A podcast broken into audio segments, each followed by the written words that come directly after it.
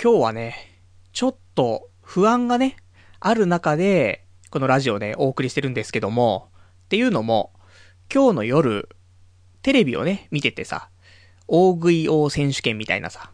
で、それ見てたから、うちょっと自分も、食べようかなみたいな。いつもより余計にね。だって、すごいんだもん。ラーメン何十杯、25杯とか30杯ぐらい食っちゃうんだからさ、そういうの見てると、俺もいけんじゃねえかなとか思って、で、先ほど、弥生県に行ってね、で、ご飯食べてさ、で、ご飯もいつもよりちょっとね、多めにおかわりしたりとかしてさ、で、食べてきたんだけど、やっぱりこれをやるとね、弊害ってのは出てきてさ、ちょっとうんこしたいんだよね。わかんない。あのね、うんこしたいかな、したくないかなぐらいなの。でもこれって、1時間とか1時間半とか喋ってると、絶対途中でうんこしたくなるパターン。ね、俺がこれまでね、何年もこのラジオやりながら、うんこしたくて、もう今日ごめんみたいので、切ってしまう時もありますよ。そんな雰囲気がちょっとあります。なので、少し、ね、ちょっと、頑張ってね、声を上げたら、肛門からも声が上がる可能性もありますから、そこはね、気をつけてやっていきたいと思いますんでね、ちょっとビビりながら今日もね、お送りしていきたいと思います。それでは、やっていきたいと思います。童貞ネット、アットネトラジー。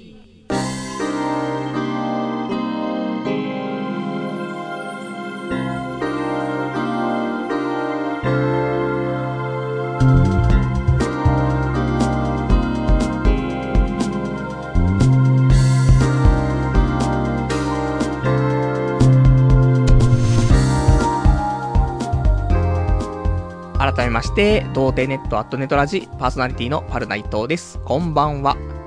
まあ、そんなわけで、今日ね、なんか、面白い話あるかなってね、今放送始まる前に考えててさ、意外となかったんだよね、今週。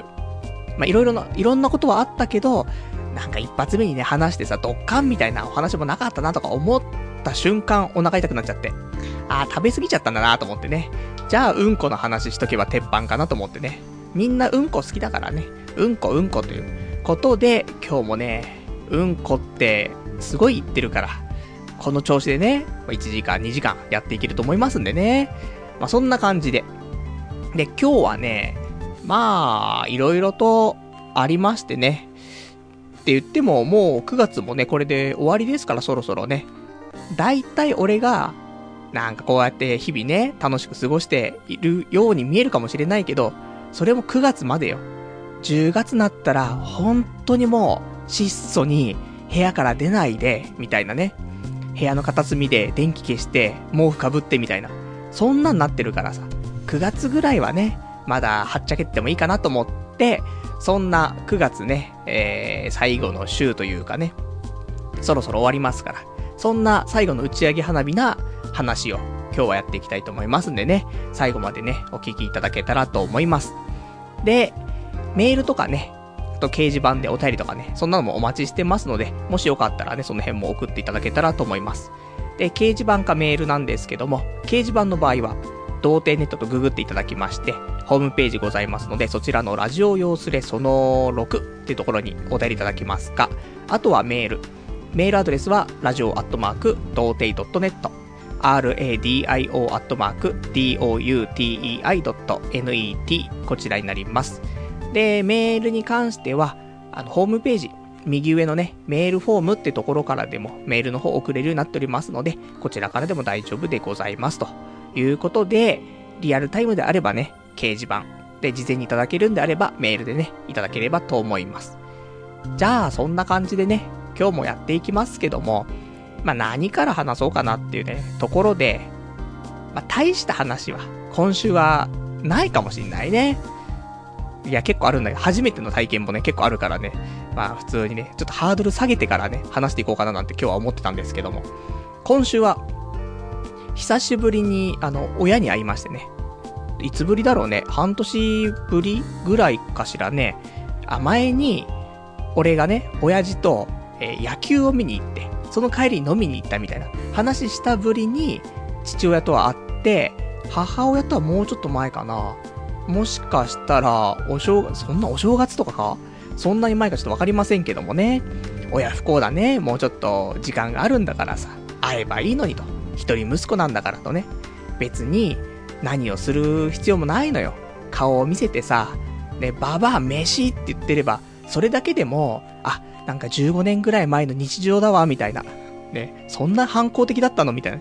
あるけど、やっぱり、親はね、ご飯作るのめんどくさいなとか思うかもしれないけど、やっぱり作ったね、ご飯を、俺が、まあ、食べてれば、別に美味しそうに食べようがね、なんか、どうでもいいんだけどね。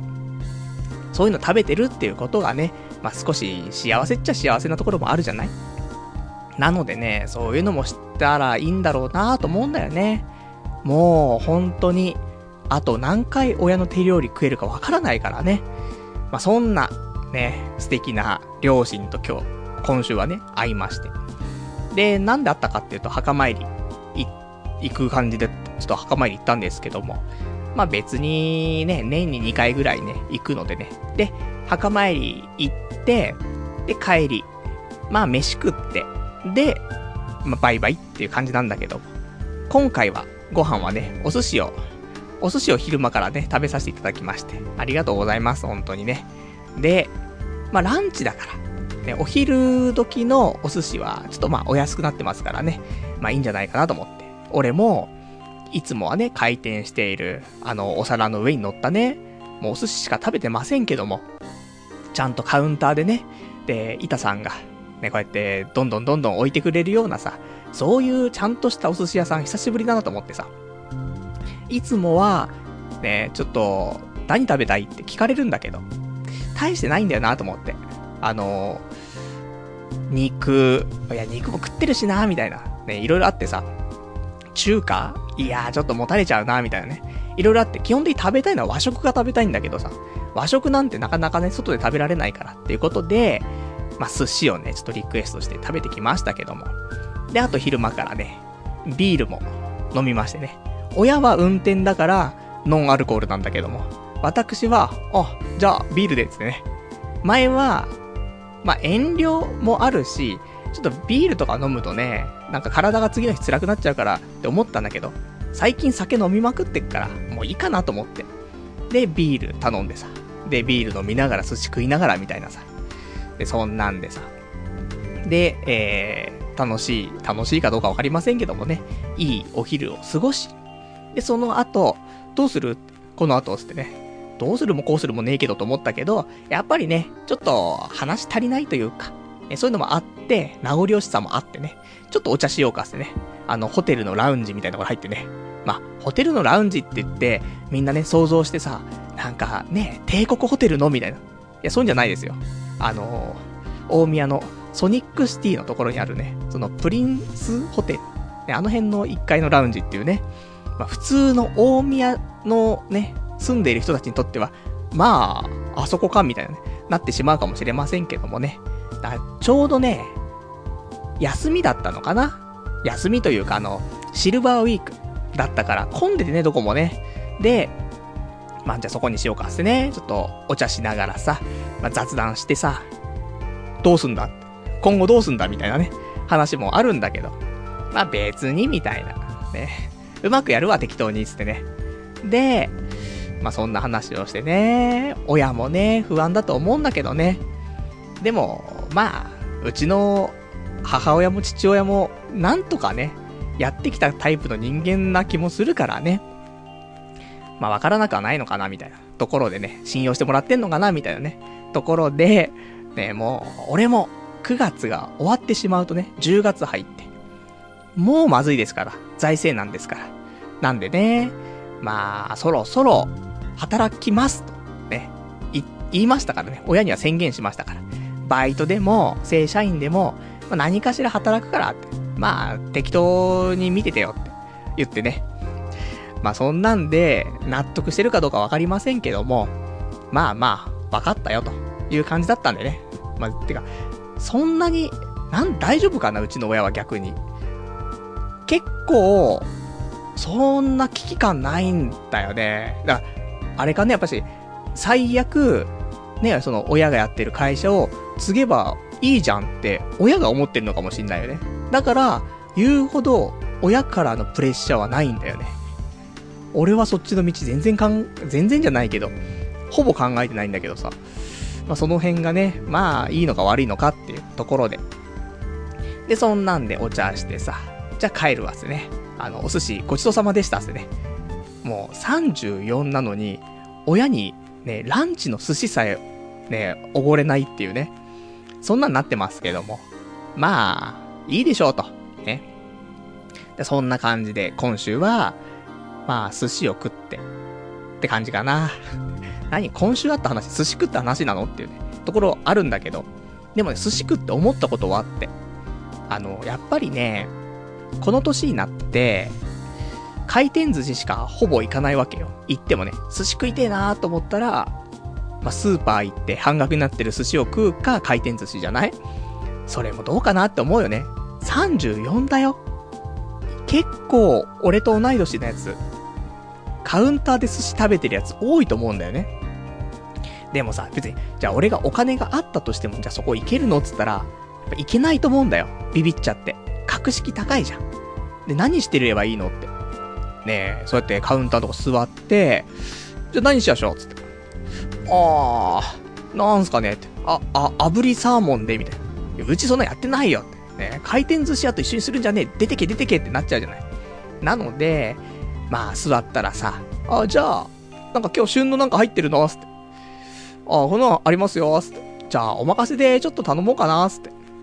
それやるとさ、まあ、高い店だとね、それやっちゃうとさ、じゃあ、あ、お会計1万5千円ですみたいな、なるわけじゃん。だそういうのもよくわかんないからさ、ちょっとランチをやってるようなカウンターの、ね、寿司屋さんに、まあ、ちょっと日常的にね、行こうかなということはちょっと思って今回。ランチでも、ピンキリだけど、1000円から2000円ぐらいの間で、握りのね、そのランチのセットみたいに食べられるわけ結構ね。で、それにプラス、ビールが500円だとすんじゃない？したら2000円から2500円ぐらいで、いいんだよ。寿司がね、ちゃんとカウンターのやつが食えるわけ。毎日食うってわけじゃないよ。例えば、休みの日とか、ね、お前毎日休みじゃねえかってなるかもしんないけど、そんなエブリデイ寿司は無理だからさ。あれだけど、やっぱりそうやって休みの日にね、何食べようかなって。みんなだったら週に2回とかでしょ？お休み。その中の1日ぐらい、昼間に寿司食ったっていいじゃない。で、食っても2000円とか2500円で済むんだから。で、それで、そういう場所に行くのを、少しずつ慣らしてって、今度、夜、寿司行けるようにっていうのでね、ちょっと準備するのもいいかなと思って。そんなに、高くないよ。あの、高いのもあるけど。まあ、いろいろ選べばね、1000円ぐらいだよ、本当はランチ。で、プラス、ビールで500円。1500円。したらよくないと思って。その辺で、マックでさ、高いセット頼んだらさ、7、800円すんじゃない？マック2回分で寿司、昼間から食って酒も飲めるっつったらさ、いや、十分じゃないって思いますんでね、そういうちょっとお金の使い方をね、していって、私もね、今後、お寿司屋さんデビューできるようにね、頑張りたいななんていうのをね、親の金で、ちょっとね、感じましたっていうね、ところでございますという感じの今週。いや、それだけじゃないですよ。ちゃんとね、まだまだ今週はいろいろやってきましたんでね。まあ話したいことは多いんだけどもさ、そうね、今週ね、あのラジオ、私こうやって長年やってますけども、そのポッドキャストのつながりのある人と、ちょっと飲む機会がありましてね。前に、俺がゲストで出たさ、サーファーズレディオショーってね、あのラジオがあったんだけども、そこの、たけさんっていうね、人が、もしよかったら、今度一緒に飲みませんかって話になって、あ、わかりました。じゃあ、ぜひお願いしますって言ったら、えっ、と、この間、ね、先週、でちょっとありましてね、立川の方に行ってね、ちょっとお酒を一緒に飲むことになりましてね。で、その時は、一緒に、えっと、他のポッドキャストやっている、ラジアっていうね、ラジアっていうポッドキャストやっている、そのミスティ店長っていう人も来てね、3人で飲みましょうって話になって。いやー、ドキドキしちゃうなーと思ってね。まあ、そんなところでさ、で、立川って、前に行ったのいつかなっていうと、IKEA がね、立川にあるから、その時に立川行ったぐらいで、なかなか行かないんだけど、まあ、遠いっちゃ遠いんだよね。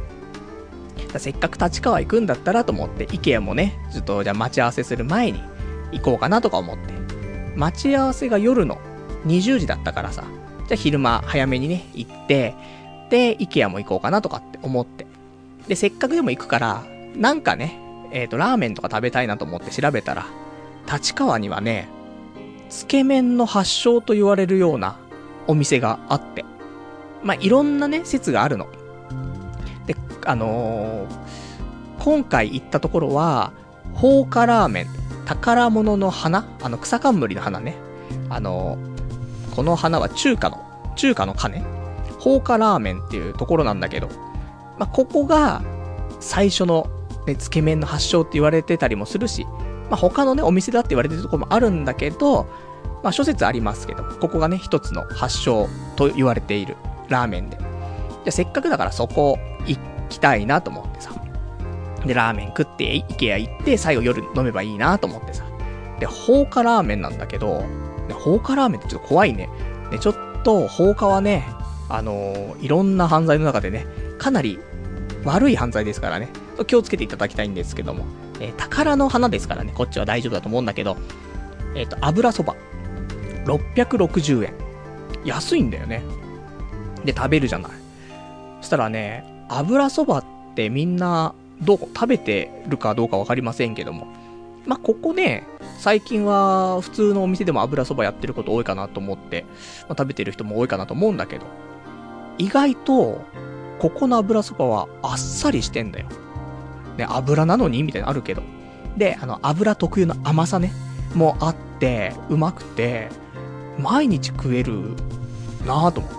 立川住んでたら、まあ、毎日は言い過ぎだけど、週1で通ってもいいなって思うぐらい美味しかったんだよね。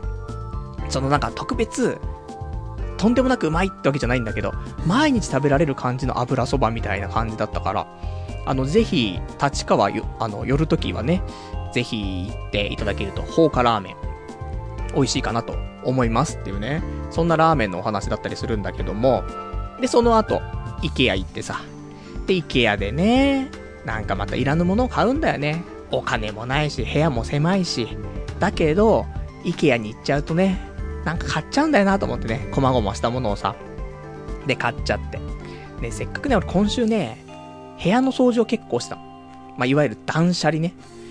まあ、いらない服とかさ、あとは食器とか、あとお酒とかね。意外とお酒の瓶とかね、かさばるからね。もう1年2年前に開けた酒とかで、もう全然飲んでねえなっていうのをね、ダバダバ捨てて。でそんなことやったら、まあ、ゴミ袋7袋、7袋ぐらいかな。なって、まあ、いろいろ捨てたんだけども。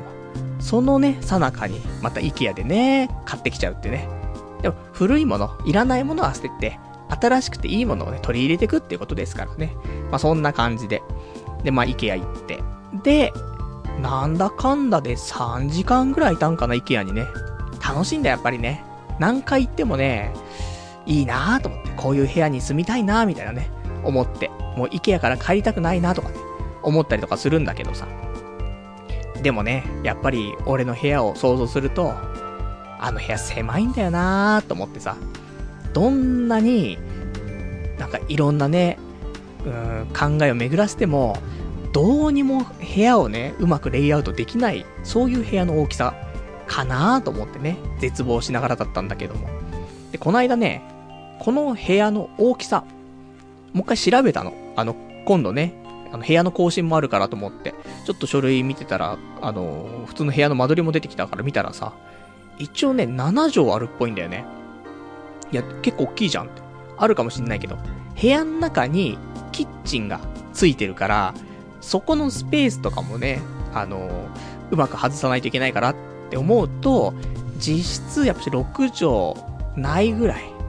まあ、6畳から5.5畳ぐらいが使えるね、スペースだなって思うからさ、まあそうするとね、どうしても、IKEA みたいなおしゃれな感じにはね、できないかなと思うし。あと、ぶら下がり健康器具みたいなのがあるからね、あいつが邪魔でどうしようもねえんだけど、と思うんだけど。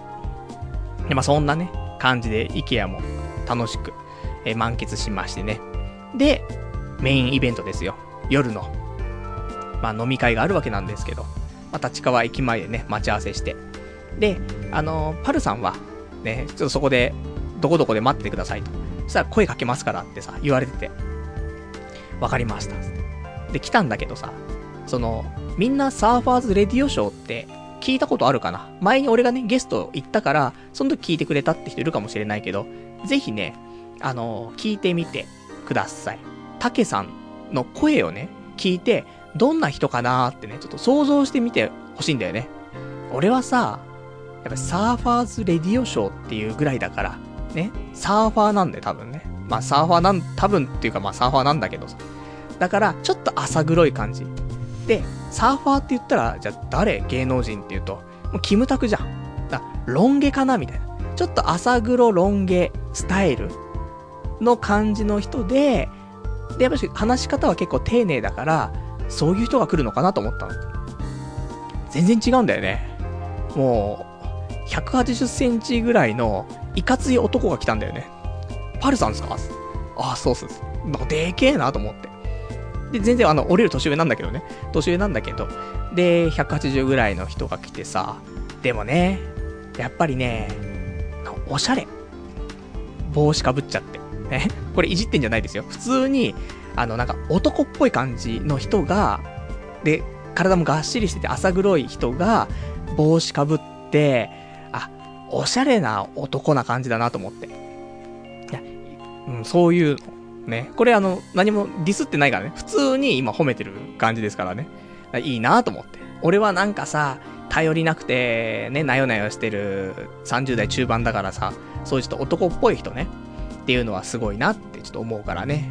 で、あと、あの、もう一人、ラジアのね、ミスティ店長って人は、とても真面目な感じ。まあ、言ったら俺寄りな雰囲気を持った人で。で、そんなね、3人が、ね、ちょっとアンバランスな3人がさ、まあ、お酒を飲むんだけどもさ。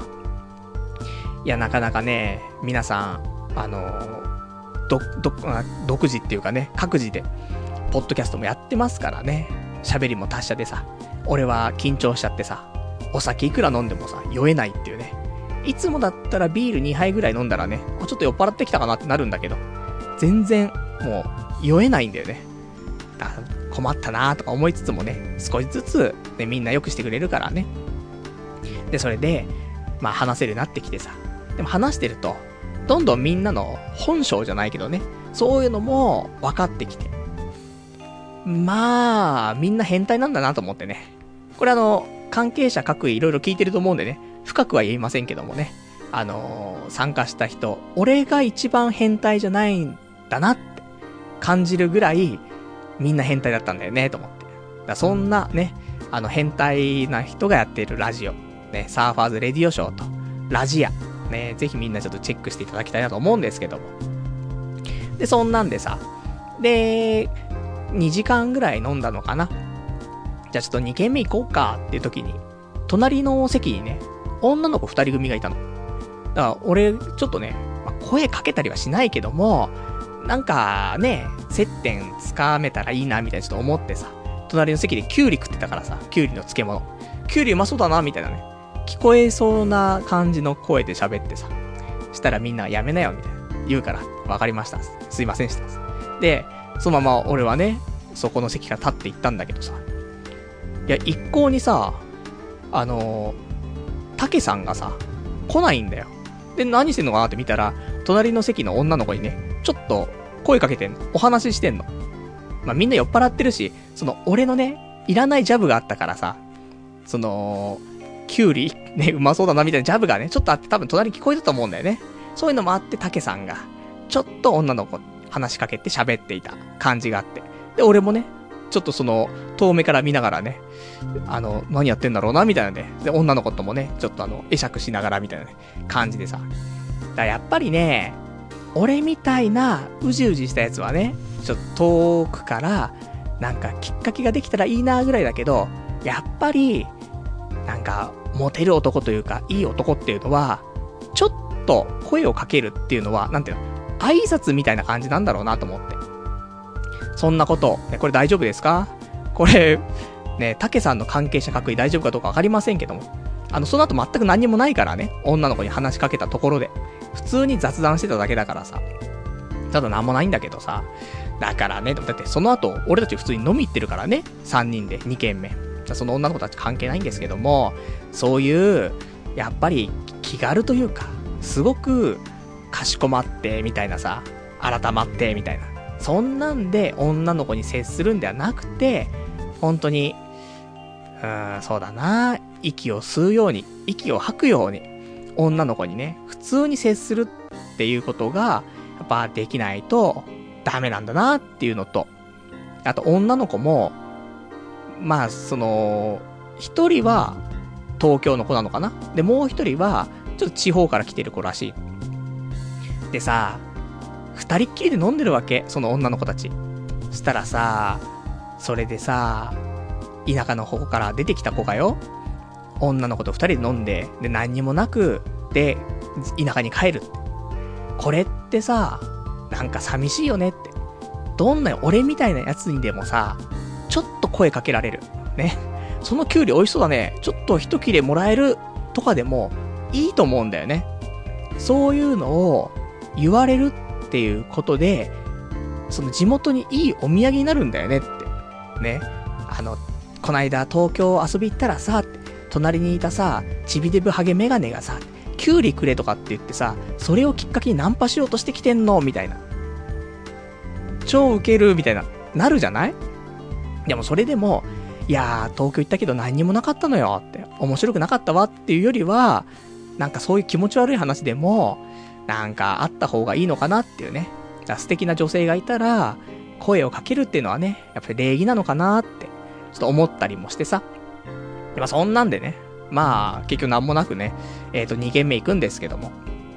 で、2軒目焼き鳥屋さん行ってさ。で、焼き鳥食いながら、じゃあ、あの、サーファーズレディオショーの収録しましょうかってね。な、何やら iPhone でね、録音が始まってさ。まあ聞いてはいなかったけども、もしかしたらね、そういう収録とかすんのかなとか思いつつも行ったんだけど。で、そこで2軒目でね、収録が始まって、その収録した模様に関しましては、えー、サーファーズレディオショーで配信される予定ということでございますんで、もうされてるのかな？されてないかな？ね。されるのかどうかも本当はわかりませんけども。まあそんな予定もあるとかないとかって聞きましたのでね。もしよかったら皆さん、サーファーズレディオショーを聞いていただけたらと思うんですけども、あの、やっぱり私、ダメだな。その、人様と一緒にお話しするのがね、苦手なのか、何なのかわかりませんけども、前回、ゲストに出た時も、変な感じになっておりましたけども、今回はさらに変な感じになっておりますので、そんなね、感じを見たいなっていう人はね、ぜひ聞いていただきたいというところで、まあ、そのうち、さらにリベンジをしたいなと。もう少し俺が、俺っぽく喋れるような、そういう状況を作って、それでね、ぜひ俺は竹さんとね、お話ししたいなと思ってますから。まあ、それはまたね、改めてね、機会を作っていただけたらなと、ちょっと思っていますよ、ということで。で、そんなんでね、まあ楽しくお話しして飲みつつ、収録もしてってんでね、その日終わってさ、じゃあ、帰りますと、言ってね。つったらさ、ちょっと盛り上がっちゃってたのかな。終電がもう、あのー、池袋まで帰る終電なくてね、中野まで行けるらしいんだけど、そっから先はなくて、やべえなーと思って、でも一応中野までじゃあ一応行けるところまで行こうと思って。で、行ってさ、どうしよっかなと思って。駅前でカラオケか、漫画喫茶か、あと安い居酒屋か、なんかそこでね、時間潰して朝までね、待とうかなとか思って、街をうろうろしたんだけども、まあ、ふとね、美味しそうな匂いがしてさ、ラーメン屋さんがあって。で、もう俺も結構酔っ払ってるんだけどさ、まあ、ちょっとラーメンでもじゃあ食べて、作戦練ろうかなと思って。で、ラーメン食って。さあ、どうしようかなと思って。雨も結構強く降ってるしなとか思ってさ。でも、中野だろうと思って。いつも俺が、マラソン夜してたりするんだけど、ちょっと遠くまで、遠くっていうほどでもないけど、ちょっと走ると、東中野っていうところぐらいまではね、走ったりしてんの。そこで往復したりするんだけど。東中野まで家から走れるんだから、中野だったら、まあ、行けるんじゃないかなと思って。で、じゃあ中野から歩いて、ね、家帰ろうかなと思ってさ。多分その時で1時45分ぐらいになってんのかな。そっから、じゃあもうね、歩こうと思って。で、途中でエネルギー補給をしながらじゃないとね、あの、持たないですから。まあ、ラーメン食ったばっかりだからもうエネルギー満タンだろうと思うんだけどね。その前も飲んで食って飲んで食ってしてんだからね。でもと思って、途中でコンビニ入ってさ、シュークリーム買って、あとチューハイ買って、あとウイスキーのね、小瓶みたいに買ってさ、もうこれで大丈夫だろうと。エネルギーもあるし、ね、あと、そういうね、ガソリン的なアルコールも持ったしと思ってさ。で、歩きながら、シュークリームとチューハイ飲んで、で、途中で食べ終わっちゃったからどうしようかなと思って。マックが途中だったから。ハンバーガー2つと、あんこパイ買ってさ。で、それを食べながら今度ウイスキー飲んでさ。ね、何やってんだろうなとか思って。で、そんなんでふらふらふらふらしながら、まあ2時間ぐらいかけて、帰宅だね。3時45分ぐらい帰宅してたからね。2時間、もうずっと酒飲みながら歩くっていうね。まあそんな感じのね、まあ今週でしたね。いい年して終電逃して、酒飲みながら歩いて家に帰るっていうね。なかなかないなと思うんだけど、まあね、仕事をしてたらね、こういうこともちょっとできないかなと。なんか大学生かっていうね、感じがするけど、まあ今だからできるっていうね、ことかななんていうことで、まあ楽しくね、ちょっと深夜、ね、帰宅してみましたっていうね、ことです。まあそんなんで、あの、よかったら皆さんね、その時の、ね、俺のちょっと変なテンションの模様を聞きたいって人はね、サーファーズレディオショーをね、ぜひ聞いていただけたらなと思いますから、普通にサーファーズ、ま、発音的にはサーファーズレディオショーですけども、まあ、字面としてはね、サーファーズラジオショーなんでね、まあ、それで検索してもらえると出てくるかなと思いますんでね、ぜひぜひちょっとチェックをしていただけたらと思いますよという感じですね。じゃあ、お便りをね、いくつかいただいてるから読んでいこうかなと思います。えー、ラジオネーム、ラジオネーム、えー、サーファーズレディオショー、たけさん。パルさん、先日はありがとうございました。パルさんは外見も中身もいい男でしたよ。サーファーズレディオショーで、パルさん飲み会の放送分を更新しますよっていうね、えー、お便りいただきました。ありがとうございます。いやー、本当にね、ありがとうございました。俺みたいなやつをね、読んでいただいて。なかなかね、こうやって俺横のつながりがない人間だからね。まあ、こうやって竹さんの番組出させてもらったりとか、こうやってね、お酒を飲ませていただいたりとかさ、することで、少し、俺も横のつながりをね、まあ、増やしていきたいななんていう、そういうちょっと意識もね、変わったりしたところもありますから、これからもね、ちょっといい関係をね、まあ、続けていけたら嬉しいなということで、で、書いてあります途中で。パルさんは外見も中身もいい男でしたよっていうね。皆さん聞きましたかっていうね。俺もいつもチビデブメガネハゲとかって言ってますけども、いやいやと。ね、いつも私はもう実際に会った時に、やべえやつ来たって思われないように、もうガンガンガンガンハードル下げて、もう地面に埋まるぐらいね、ハードル下げてるわけですよ。だから、会った時には、あれ、意外と外見も中身もいいじゃん、みたいな、なるわけよ。ね、なんで、まあ、普通の、その辺のね、ゲーセンにいるようなタイプの男なんでね。まあまあ、普通ですよってことでね。まあ、よかったら、皆さんね、このラジオもね、チェックしていただけたらと思います。ありがとうございます。あとは、ラジオネーム、えー、673番さん。サーファーズレディオショーってタイトルの時点で、ちょっと主張は無理よ。敷居が高すぎるってね、答えいただきました。ありがとうございます。まあ、童貞ネットっていうところからね、サーファーズレディオショーっていうのは全く真逆のね、ベクトルかなと思うから、難しいかなと思うけど、そうでもない。あのー、ひどい下ネタの放送の回もあるからね。逆に、俺が喋ってるようなことは、ほんと中学生。いや、むしろ小学生かもしれないけども。ね、そんなぐらいのいい下ネタをね、サーファーズレディオショーではね、取り扱ったりもしてますから、まあ、ちょっと聞いていただけるとね、意外と敷居は高くないかもしれないんでね、ぜひチェックということですね。あとラジオネーム674番さん。パルさん大丈夫かな？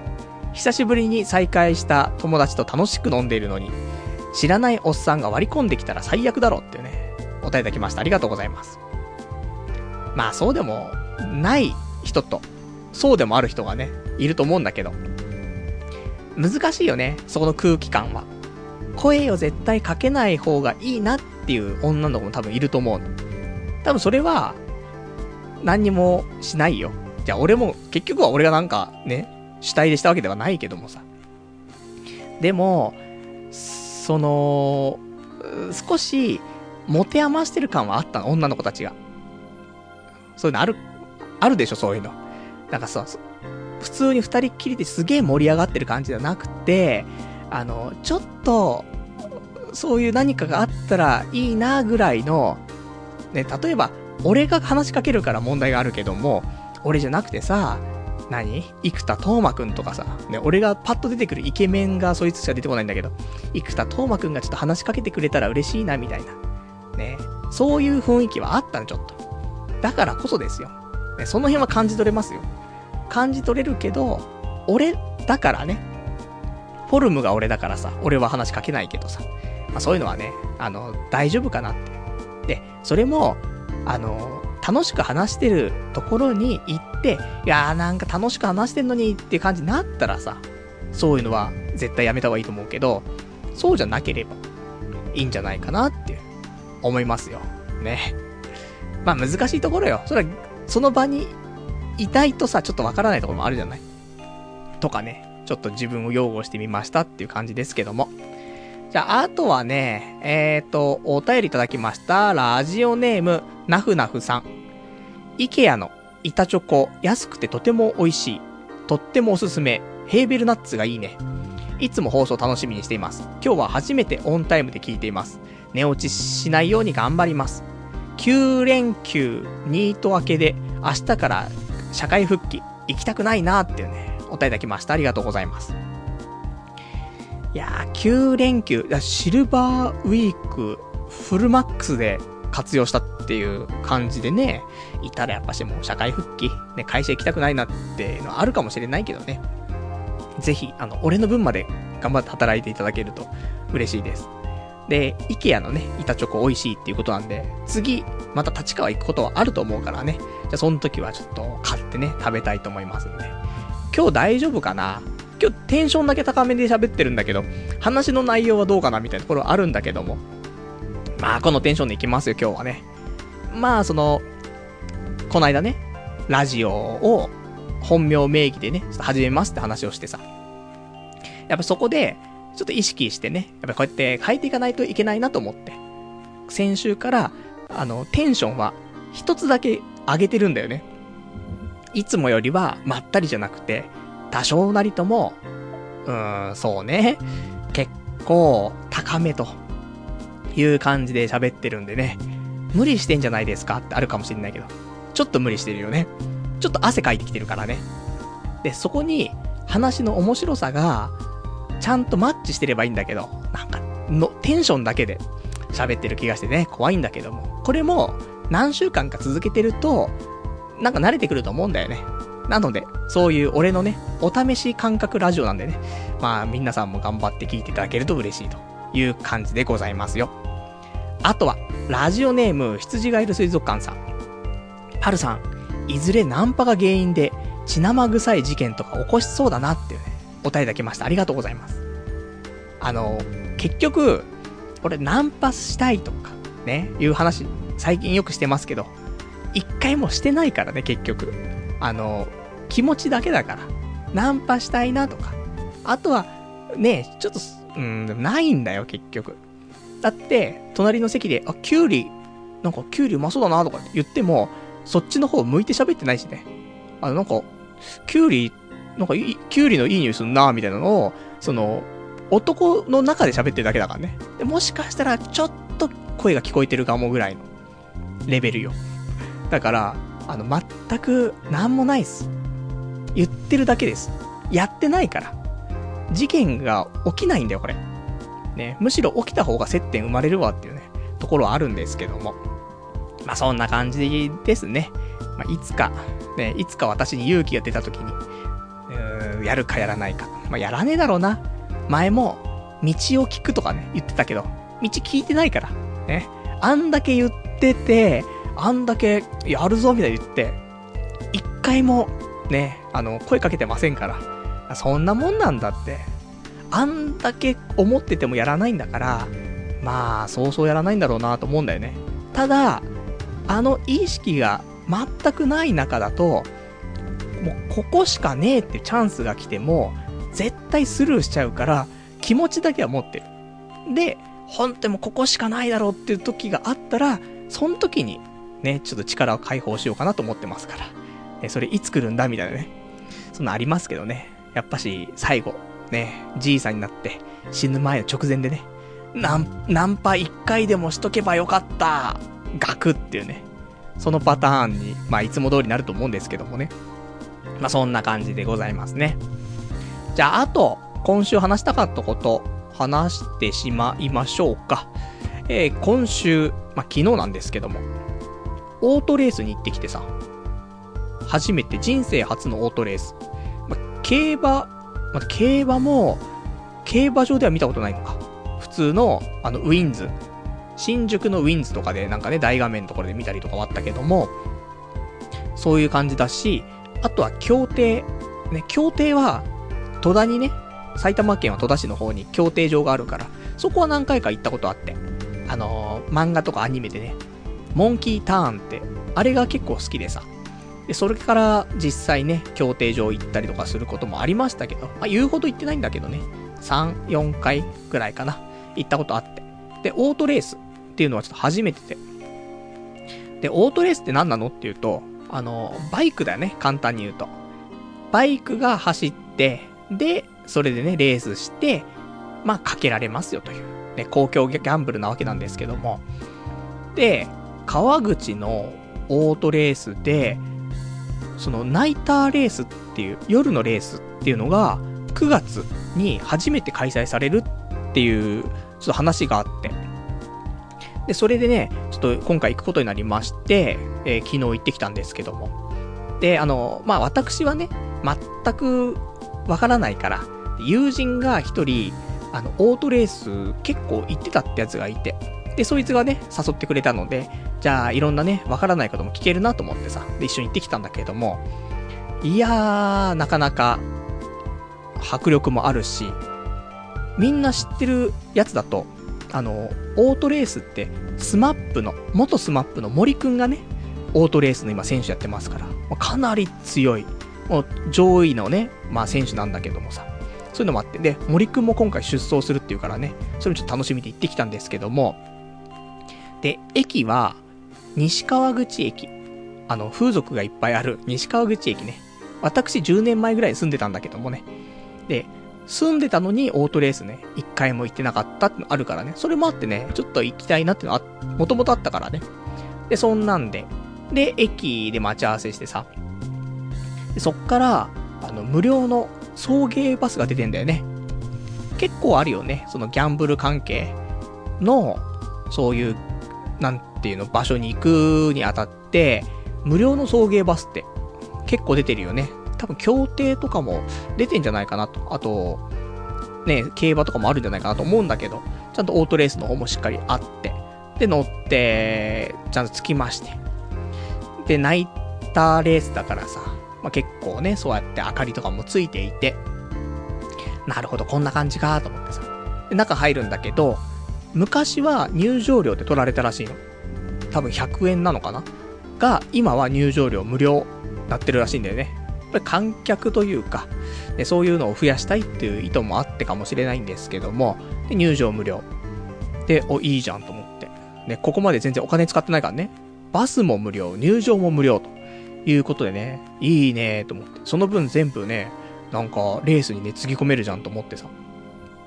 で、中入ってみると、まあでも、古いっちゃ古いし施設なんだよね。で、売店とか、いっぱいあるんだけど。で、売店の方もそういうまあ、新聞とかね、そのオートレースの新聞が売ってるところもあったりとか、あと普通に食べ物とかお酒とかも売ってたりすんの。もうね、あの、そのお酒とか売ってるところに関しては、野外の飲み屋みたいになってたね。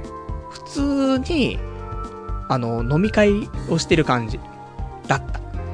で、しかも、値段も安いんだよね。見ると、例えば焼き鳥とか、1本150円ぐらいなの。あんまり居酒屋と変わんないんだよね。こういうところって結構高いじゃない飲み物だったりとか食べ物だったりとかさ。でも、いや、普通の居酒屋レベルだよなと思って。それを野外で、そのレース見ながら、食べながら飲んで、みたいな。できるって考えると、ちょっと面白いエンターテインメントだよなと思って。そんな、ちょっとビアガーデン的な雰囲気もあったりとかしてさ。食べ物ほ、結構豊富なんだよ。なんか、ね え、キュウリとかもあったし、ね、お前どんだけキュウリ好きなんだよってあるけど、なんかね、キュウリも美味しいのあって、それはね、その女の子が隣で食べてたわけじゃないからさ、自分で買うしかなくて、俺は買いましたけども。で、キュウリ食って、で、焼き鳥はちょっと食わなかったけども、すごいね、焼きたてで普通に焼いてんだよ。美味しそうだったなとか思ったりとかしてさ。いや、そんなんあったりとかしてね。で、あとね、お茶とか、無料であった。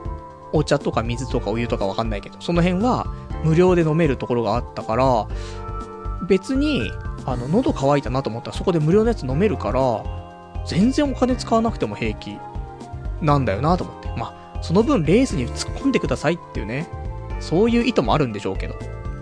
で、そんなんで、えっと、18時集合して行ったから、着いたの多分18時半ぐらいには着いたと思うんだけど、そっから、レースとしては、えー、もう、8レースまで終わってたの。だから、こっからは、9レース、10レース、11レース、12レースの、4レース残ってるから、じゃあこれをね、がっつりちょっとやっていこうかなと思って、で、あの、入り口で無料の新聞みたいなのもらえるのね。あの、どういう出走表みたいな。で、そこに簡単なデータは載ってるから、俺はそれもらって。で、友人はちゃんと新聞買ってたけどね。もうちゃ、ちゃんとその新聞にデータがね、細かく載ってるから、それを解析するんだって言ってたからね。で、それでやっててさ。で、早速よ。まあ私、今回お金5000円ぐらい持ってたから、これをちょっとでも増やして帰ろうということですよ。でね、あの、来月の足しにしてね、少しでも延命措置しないとね、本当にあの財政なんでね、私、どうにもね、首が回らなくなってしまいますからと思って。ね、そんな中お前なんでオートレース行ってんのってあるけども、いや、まあ、ノリでみたいな、ありますけどね。で、早速じゃあ、9レース、あの、買いまして。で、あのね、まあ、お金あんまないからね、100円単位ぐらいで買ってこうかなと思ってね。1000円単位とか買いませんからね。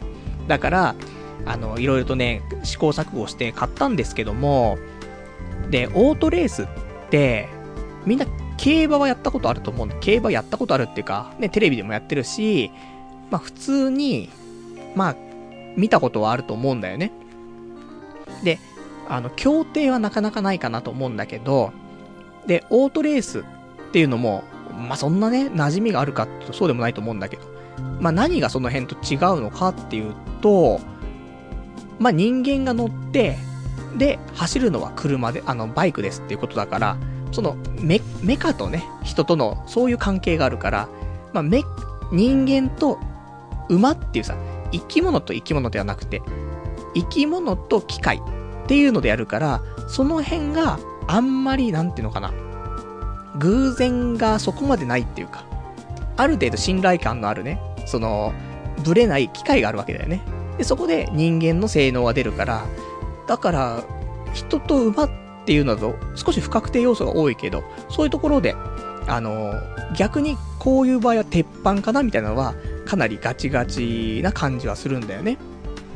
で、えっと、俺が今回、オートレース行って、あ、こういうのがあるんだって思ったのは、ハンデってのがあるの。多分馬でも、馬に重りを乗せたりとかしてさ、ハンデつけたりするでしょでも、始まる場所って一緒じゃない？ゲートは。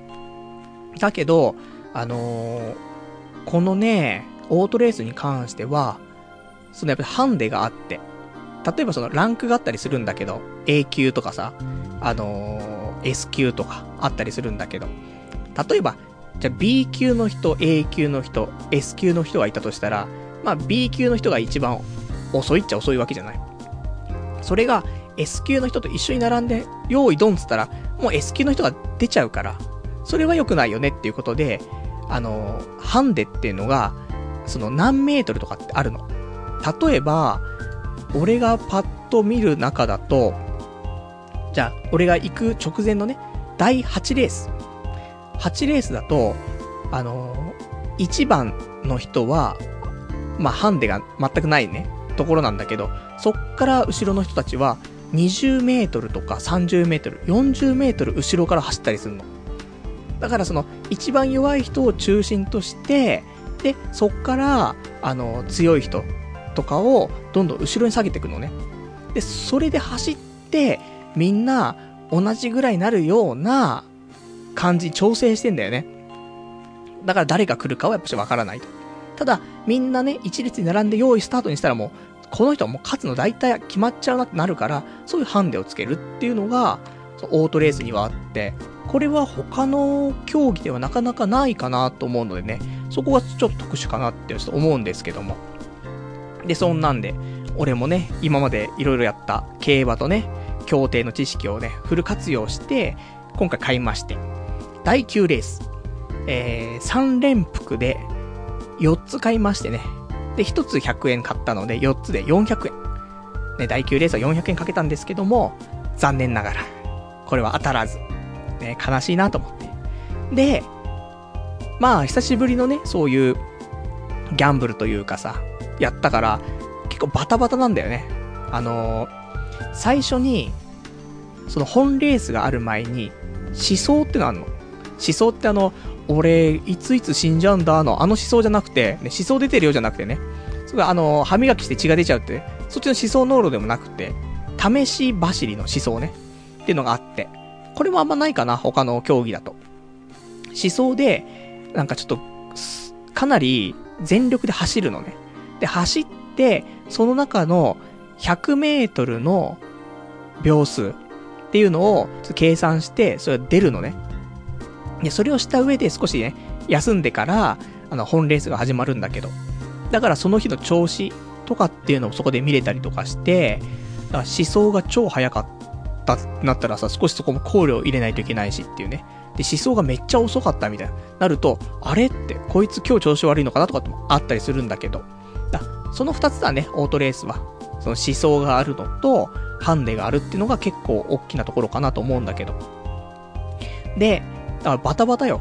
思想を見て、タイム見て、その後に、その、出走表を見て、ちょっといろいろチェックして、準備決めてると、その間に、あの、投票5分前ですってアナウンス流れて、やべえやべえっつって。で、すぐバタバタっつって言って、買って、みたいな。で、終わると、あの、すぐにまたレース始まるんだよね。で、レース始まるっつってレース見て、で、あー、外れたとか当たったとかなったあとすぐに次のレースの思想が始まるの。だそれの繰り返しで、もうずっとバタバタなの。でもそんなんでさ、まあまあ、慣れてくるとね、少し平気なんでしょうけど。で、第9レースはまあ、ね、初戦、私、ちょっと当たらなくて。で、そんなんで、第10レース。第10レースは、これも、えー、これはね、3連複で3つ買ったの。各100円。だから300円。で、これが、また、残念ながら外れましてね。結構絡んでんだよね。あのー、3連複だから、まあ、3つ決めるのよ。例えば、1番、4番、8番っていうのを決めて、3連複だと、順番は、どれが来てもいいのよ。だから、1、2、3番の中に、この1、4、8が、入ってればいいの。順位は、順位不動でね。で、そういうのを3つ買ったからさ。意外とね、あと1個違うとか、ね。2つは、ちゃんとその3位に入ってんだけど、もう1つがね、入ってなくてとかっていうのがもう結構多くて。で、残念ながらここでね、第10レースもダメで、で、第、第10、そう、第10レースは森くんがいたんだよ。で、森くん出てて、どうしようかなって思ってたんだけど、あの、森くんが買ったんだよ、俺も。で森くんは買ってね、森くんちゃんと3位に入ったんだけど、他の人がね、ちょっとうまく当たんなくてね、ダメだったんだけどもね。やっぱり森くんが出ると、ちょっと、違うね。他の人が、周りのね、観客とかも、写メ撮ったりとか、ね、森くんだわ、みたいな、なってるし。まあそんなね、やっぱり森くんなんだな、元アイドルなんだなと思ってね。で、そんなんで。で、えっ、ー、と次、第11レース。11レースは3連複で4つ買って、各100円。で、400円。で、これも見事ね、外しまして、もうここまでで外してるのが1100円外してるんだよね。5000円しか持ってきてないからさ、やばいなと思って。1100円外して、残り3900円でしょ財布の中。で、この後、終わって、じゃあ、お疲れで終わんないじゃん。飲み行ったりするじゃん、どうせさ。いや、そしたら3900円であと飲み行ったら、ほんともうお金、小銭しか残んないと思って。まずいと思って。で、第12レースでね、じゃあ、ここで勝たないと、飲みにも行けねえなと思ってさ。で、第2、第12レースが、ちょっとね、倍額かけまして、3連複でね、4つ買って、で、各200円かけたから、第12レースだけで800円。ね。勝てば、まあ、ちょっとトントンか、ちょっとプラスになる。で、負ければ、全部の合計で1900円マイナスになるんだよね。帰り飲めないなとか思いつつも。で、第12レース始まってさ。まあ、見事に負けますよ。俺が入れてたやつが、途中で転倒しちゃったんだよね。あの転倒さえなければ、多分当たってたと思うんだよね、と思うと、ちょっと悔やんでも悔やみきれないんですけども、まあそんな、ね、感じで、一個も当たらず、マイナス1900円っていうね、悲しい結果だったんだけども、あの、友人が、途中のレースで、3連単で、あの、当てましてね。まあ、結構、友人はね、あの、大きく買ってたから、まあ、その分リターンも大きくて、たまたまその時は500円買ってたんだよね、その3連単に。だから、あの、1万6000円ぐらいになって戻ってきて、じゃあ、帰り、俺当たったから、ね、おごりよって言ってくれてさ、帰りはね、俺は、全く当たんなかったけども、友人のお礼でね、ちょっとお酒飲ませていただいて。まあ、そんな、ね、いい生活してんなと思って。なんかようやく、この、なんかどうしようもない生活を楽しめるようになってきたなと思って。え、9ヶ月も経つと。なんか今まではさ、いいのかなこんな生活しててって思っちゃうところあったけど、なんかもう、ねえ、いいなって。知らない人とね、知らない人っていうかその、会ったことない人と酒飲んだりとかさ、こうやって、ね、夜オートレース行って、で、その後に、俺は負けたのに友人が勝ったお金で酒飲んだりとかしてさ、まあ、こういうのもいいなって、ね、そんなことちょっと思ったりとかしてね、美味しく、ね、ちょっとお酒も飲ませていただいてってね、そんな感じで、あの、もしよかったら皆さんもオートレース、多分楽しいんじゃないかな。昼間からいても楽しめるし、で、食べ物も普通にあるし、いいと思うよ。あの、一日楽しめるんじゃないかなって。で、子供連れとかも結構多いんだよね。で、子供は、まあ、そういうね、あの、バイクとか、好きっちゃ好きかもしんないじゃん。仮面ライダーとか好きだからね。そういうバイクも見れるし、で、ね、親は、飯食ったりとか、その、つまみ食ったりとか酒も飲めるし、それしながら、まあ、レースもね、楽しめるっていうことで、まあ、いろんな、ね、地元の人はとても面白いんじゃないかなって思うので、ぜひ、あの、オートレース、一回行ってみるのもね、いいんじゃないかなと思いますんで。あと、オートレースのバイクって、ブレーキがないらしいよ。どうやって止まるんでしょうかね。とわかりませんけどもね、だからそういう、まあ、結構危険なレース。だからね、あの、そういうのもちょっとスリリングがあ、スリリングな感じがあってね、いいんじゃないかなと思いますんでね。ぜひぜひ、ちょっと川口以外にもありますから、皆さんもね、一回、ちょっと行ってみたら楽しいんじゃないかなと思っておりますよっていうところだね。じゃあ、あとお便りね、ちょっといくつかいただいてるからね、お便り読んでいきたいと思います。えー、お便りが、お便りどれかな？ラジオネーム、これネットが繋がらないんだが、えー、じゃあいいです。あの、うまくネットが繋がらないので、他のお話しようか。他のお話っていうか、先週ちょっと読めなかったお便りもあるから、それちょっと読んでもいいかな。えっとね、お便り、ラジオネーム、ラジオネーム、かすかさん。11月17日に、ジャパンアダルトエキスポなるイベントがあるらしいです。オナニスト代表として、偵察に行ってほしいですっていうね、お答えいただきました。ありがとうございます。すごいエキスポが。ね、最近そういうなんか展示会とかさ、いろんなあるけど、ジャパンアダルトエキスポってね、あるんだね、そんなのね。そしたら、俺もオナニーの伝道師として、行ってくるか。ねえ、あの、じゃあ、パックのうどんを片手にさ、あの、新しいオナニーの提案ですってね、うどんオナニーをね、ちょっと広めるためにね、ジャパンアダルトエキスポちょっと、日程が合えば、ね、お前いつでも日程開くだろってね、あると思うんですけど、11月17日、俺、35歳になった、ね、次の次の日ですよ。いかんなね35歳になって、一番最初何したいですかって。うん、ジャパンアダルトエキスポに行きたいです、みたいな。いや、ダメだろってあるんですけども、ちょっとね、まあ、このラジオでも話そうかなと思うから、みんなのね、ちょっとオナニーに貢献できるように、ちょっと情報をね、得てこようかなと思いますから、ちょっと時間が合えばね、顔を、なんか覗きに行きたいと思っております。あとはラジオネーム、637番さん。結婚に対して、仕事に対して絶望してそうなので、9月16日の奈良コンという番組をぜひ見てください。きっと結婚も仕事に対する意欲も復活しますよってね、答えいただきました。ありがとうございます。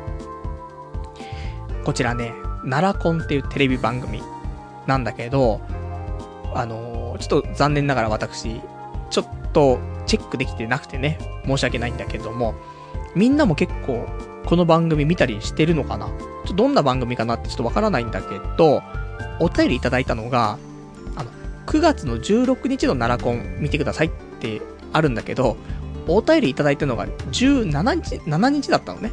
次の日にお便りもらったから、俺もね、ちょっとタイムリープとかさ、タイムリープできんからね、1日前にちょっと遡れなくて見れてないんだけども、なんか上手い手段使ってね、奈良コンチェックしたいなと思うから、これ見て、あ、ちょっと仕事も結婚も頑張ろうかなってなったらね、ぜひ皆さんにも紹介したいと思いますんで、あのー、ぜひぜひ、この、まあ、ラジオでね、紹介する前に、気になるなって人言ったらね、そのぜひ奈良コンね、チェックしていただけたらと思います。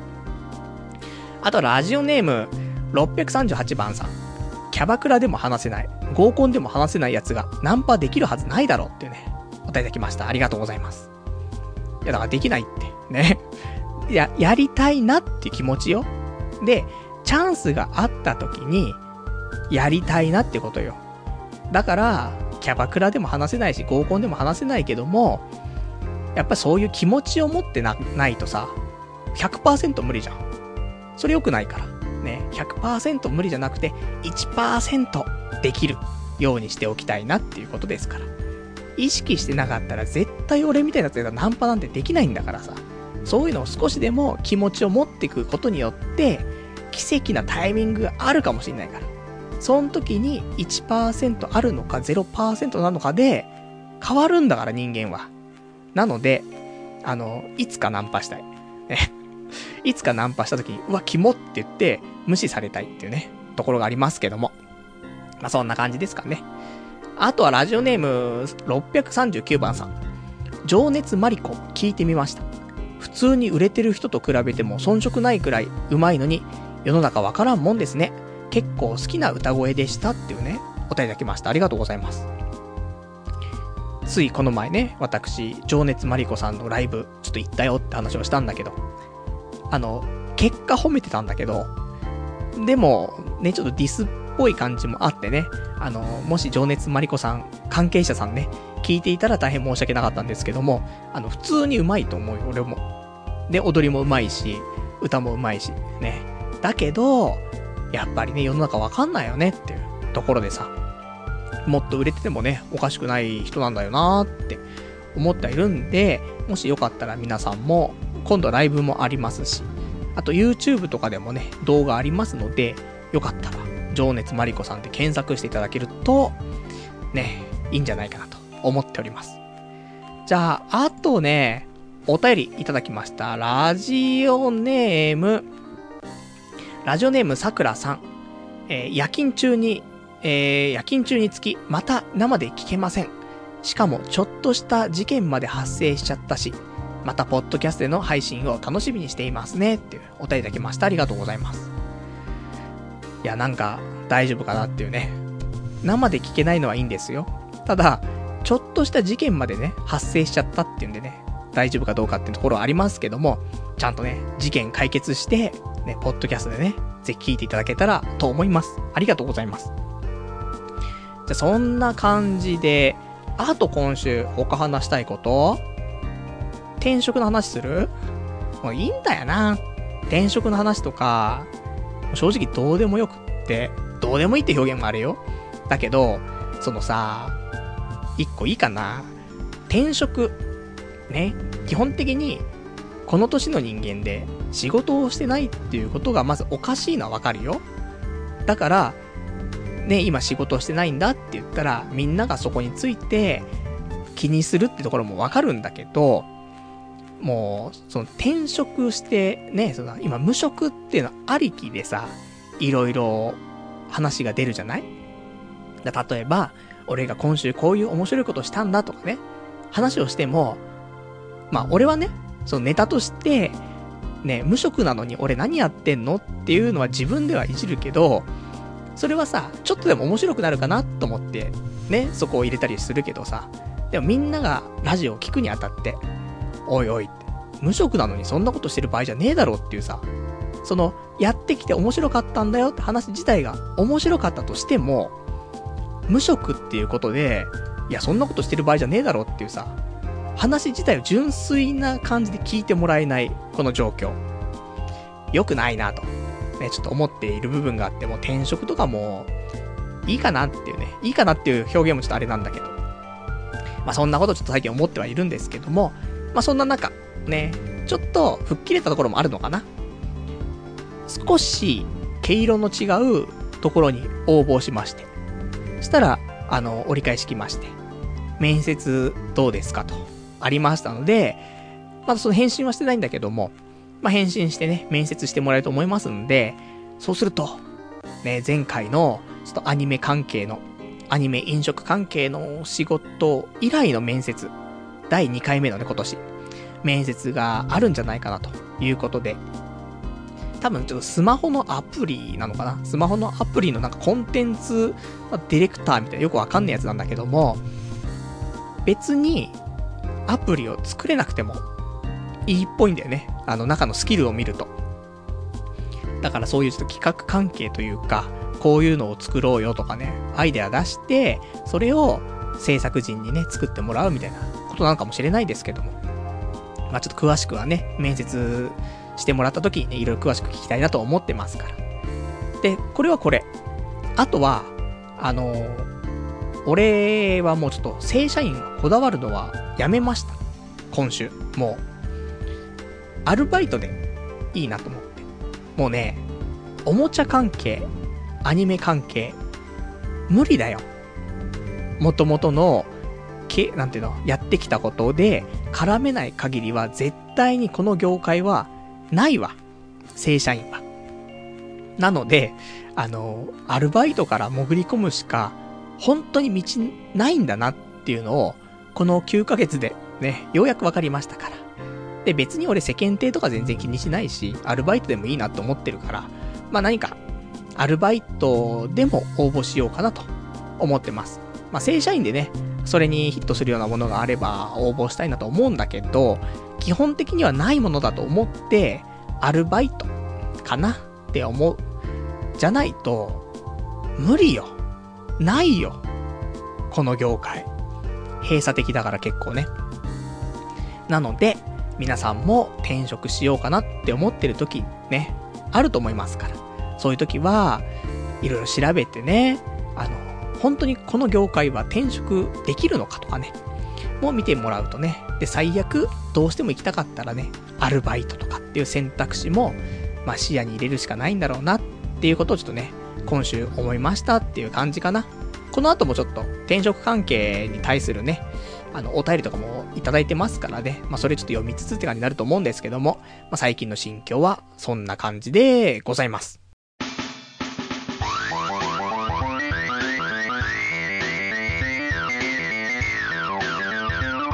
童貞ネットアットエドラジそれではお時間ほどときましたから、お別れのコーナーしていきたいと思います。お別れのコーナーは、今週、ね、あってまだ喋ってないようなお話だったりとか、あと、お便りね、読めてないものなんかをつらつらとご紹介していこうという感じなんですけども、えー、あと今週話したかったことなんですけども、そうね、あ、今週、Amazon プライムビデオっていうのがリリースされたんですけども、皆さんは使っていらっしゃいますかね？あの、私、先日ね、Amazon プライムっていう、その Amazon のサービスに加入して、これ年額3900円なんだけども、これ入ると、まあ、なんだろうね、ちょっと、あ、いろんなセールの情報がもらえたりとか、あとは、まあ、お荷物の配送がね、次の日にすぐ届けてもらえるとか、まあ、いろいろとね、そういうのがあるんだけど、このプライムっていうサービスに入ってると、今後、あの、ビデオサービスも一部無料で楽しめますよっていうのが始まったのね。だまあ無料って言っても、プライムでね、年額3900円払ってるけど、それを払ってれば、あの、いろんなビデオだったりとか見れますというサービスが先日始まって、で、ちょっといろんなラインナップを見てみたんだけど、あの、まあ、一部だからね、なんとも言えんところはあるけど、パッと見た中のラインナップで、先日私が紹介した、あの、海外ドラマ、ウォーキングデッドもあるし、あとは、映画で、この間俺見たよって、ゴッドファーザーとかもあったし、アニメとかでも、未確認で進行形とか、あと中二病でも恋がしたいとか、エアーとか、シャナとか、トライガンとか、あったりとか、あと、ま、海外ドラマ他に24もあったりとか、まだ俺見てないからね、ちょっとこれを機会に24見ようかなとかも思ってるし、あとは、また今度新しいシリーズが始まるって発表があったけど、孤独のグルメ。これも無料で見れますっていうことで、まあ、ラインナップとしてはそんなに多いかなってとそうでもないんだけど、意外と見てない作品も多くて、普通にプライム入るだけでもね、あの、便利なところで3900円、年間だからね。で、そこに追加でね、無料で見れるのがついてきたから、これは結構いいサービスだなと思って。まあ、ビデオ見るためだけにね、Amazon プライムに入るのはどうかなって思うけど、まあ普通のそういうね、副産物としてね、見れるんだったら最高のサービスだなと思って。だから、Amazon プライム入ろうかな、どうしようかなって思ってた人がいるんだったら、今度はビデオのサービスもね、一緒についてくるから、まあ、いいんじゃないかなっていうことで、結構最近ね、Amazon がいろいろと仕掛けてきてるから、この間ね、Amazon のそのタブレットの端末とか、安く販売してたりとかね。あと今回も、その Amazon のプライムビデオの、なんだ、見るための、プライムビデオスティックみたいなやつ？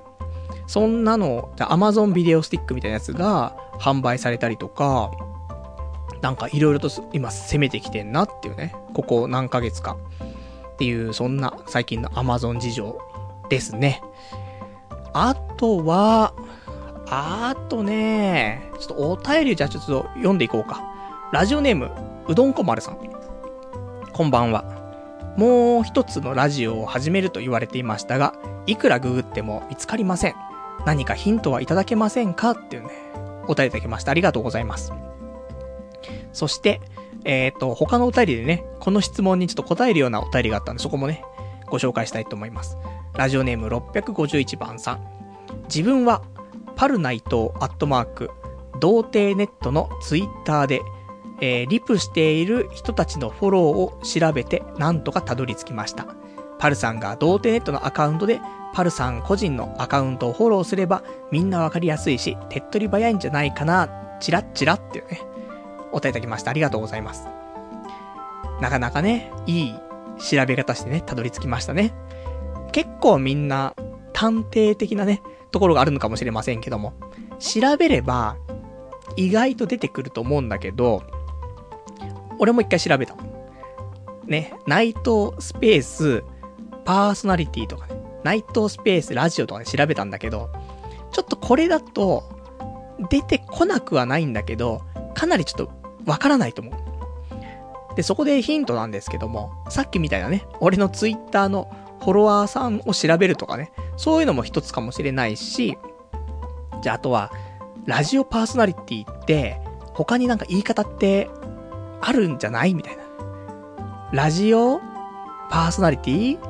ラジオ？うーん、みたいな。ね。そういうのをさ、いろんなね、言い方あると思うんで、まあ、ねえ、DJ とかさ、MC とかさ、そういうおしゃれな言い方もあるじゃない？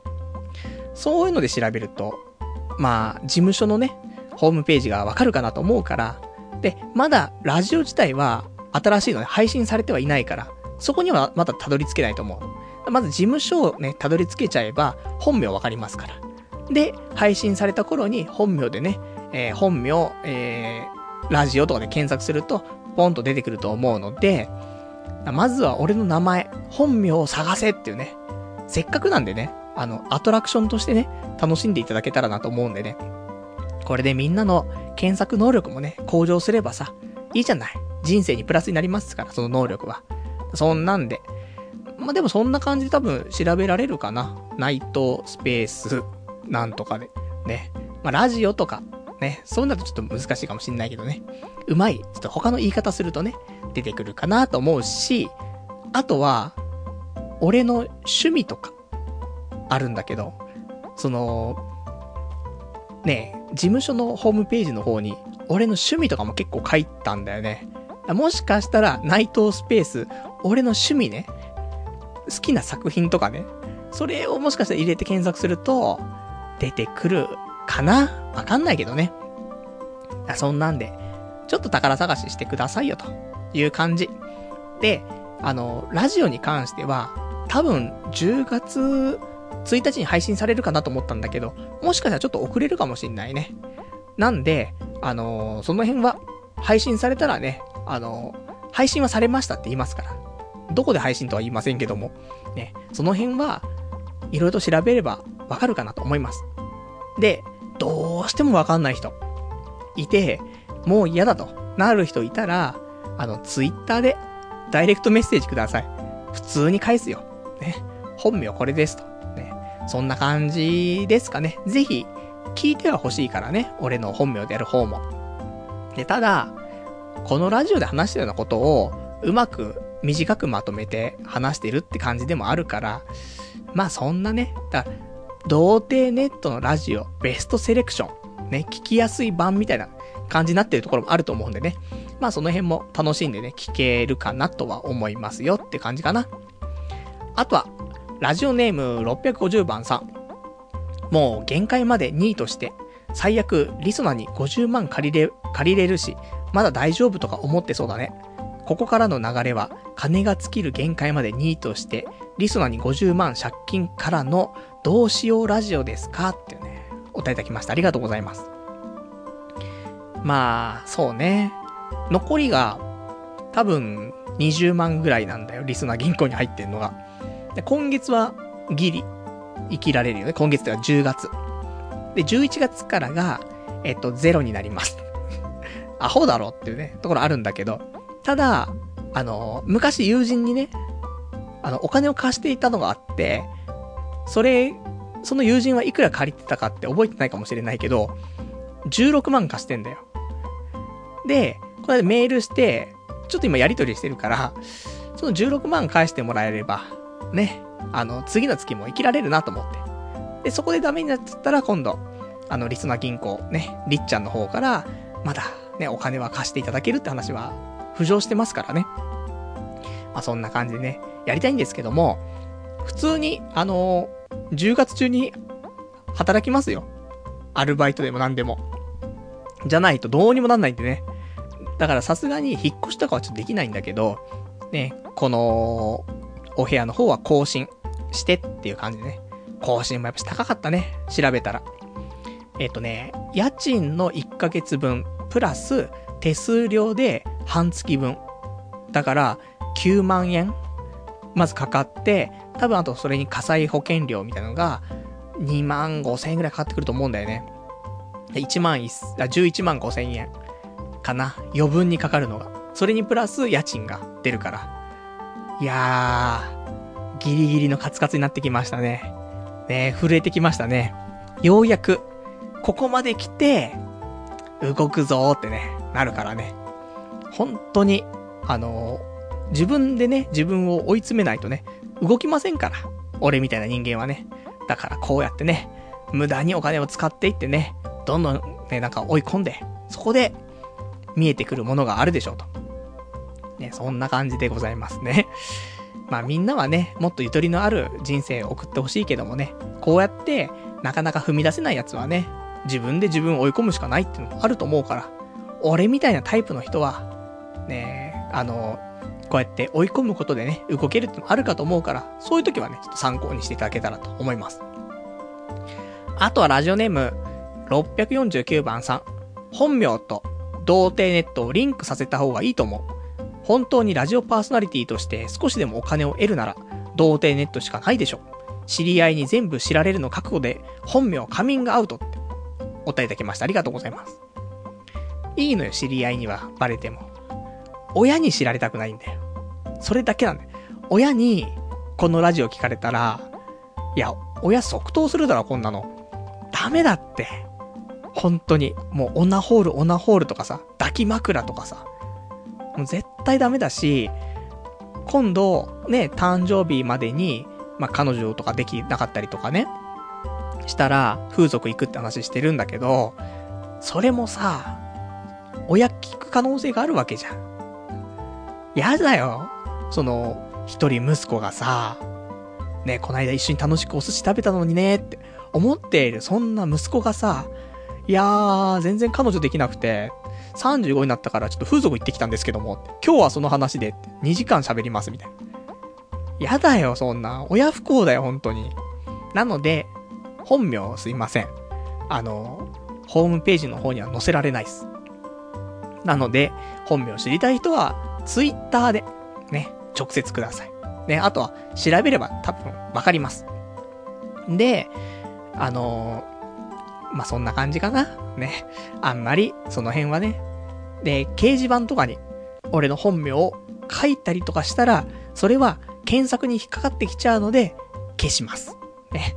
まあ、そんな感じ。もう、童貞ネットと本名だけは絶対にリンクさせないからってね。これだけはね、まあ、固くね、言っておきますけどもっていう感じかな。あとは、ラジオネーム。ラジオネームが、652番さん。普通のラジオ始めたんですか？なんで URL 教えないんですか？っていうね、お答えいただきました。ありがとうございます。まあ、URL はいいのかな？わかりませんけど。ね、名前がね、触れられるとあれだから、URL だけだったらいいのかな？なんてね、ちょっと今思ったりはしたんだけども。まあ普通のラジオはね、あの、せっかくね、こうやって俺も長く、ポッドキャストやってる中で、自分がね、ラジオパーソナリティというか、ラジオ番組持ったりとか、そういうのはできるのかなっていうところの挑戦ではあるよね。せっかくこんだけやってきたからさ、なんか自分の力がどこまで通じるのかなってもあるから、それで、ちょっとやってみようかなっていうんでね、ラジオスクール行って、そっから流れだからね。まあそんなんで、まあ、あの10月ね、えー始まってラジオが配信されましたら、もしかしたらなんか、うまい方法でね、皆さんに番組自体はね、お伝えしてもいいのかな、えー難しいところだね。ちょっと考えます。うまい方法。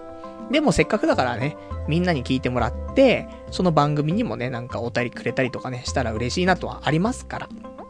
まあその辺ね、何か、ね、うまい方法で考えたいと思います。あとはラジオネーム、実家がサラリーマン家庭さん。私の実家はサラリーマン家庭ですが、実家が自営業のパルさんの発言に失礼さは感じていません。ただ、金銭感覚が自分とは違うなとずっと思っていました。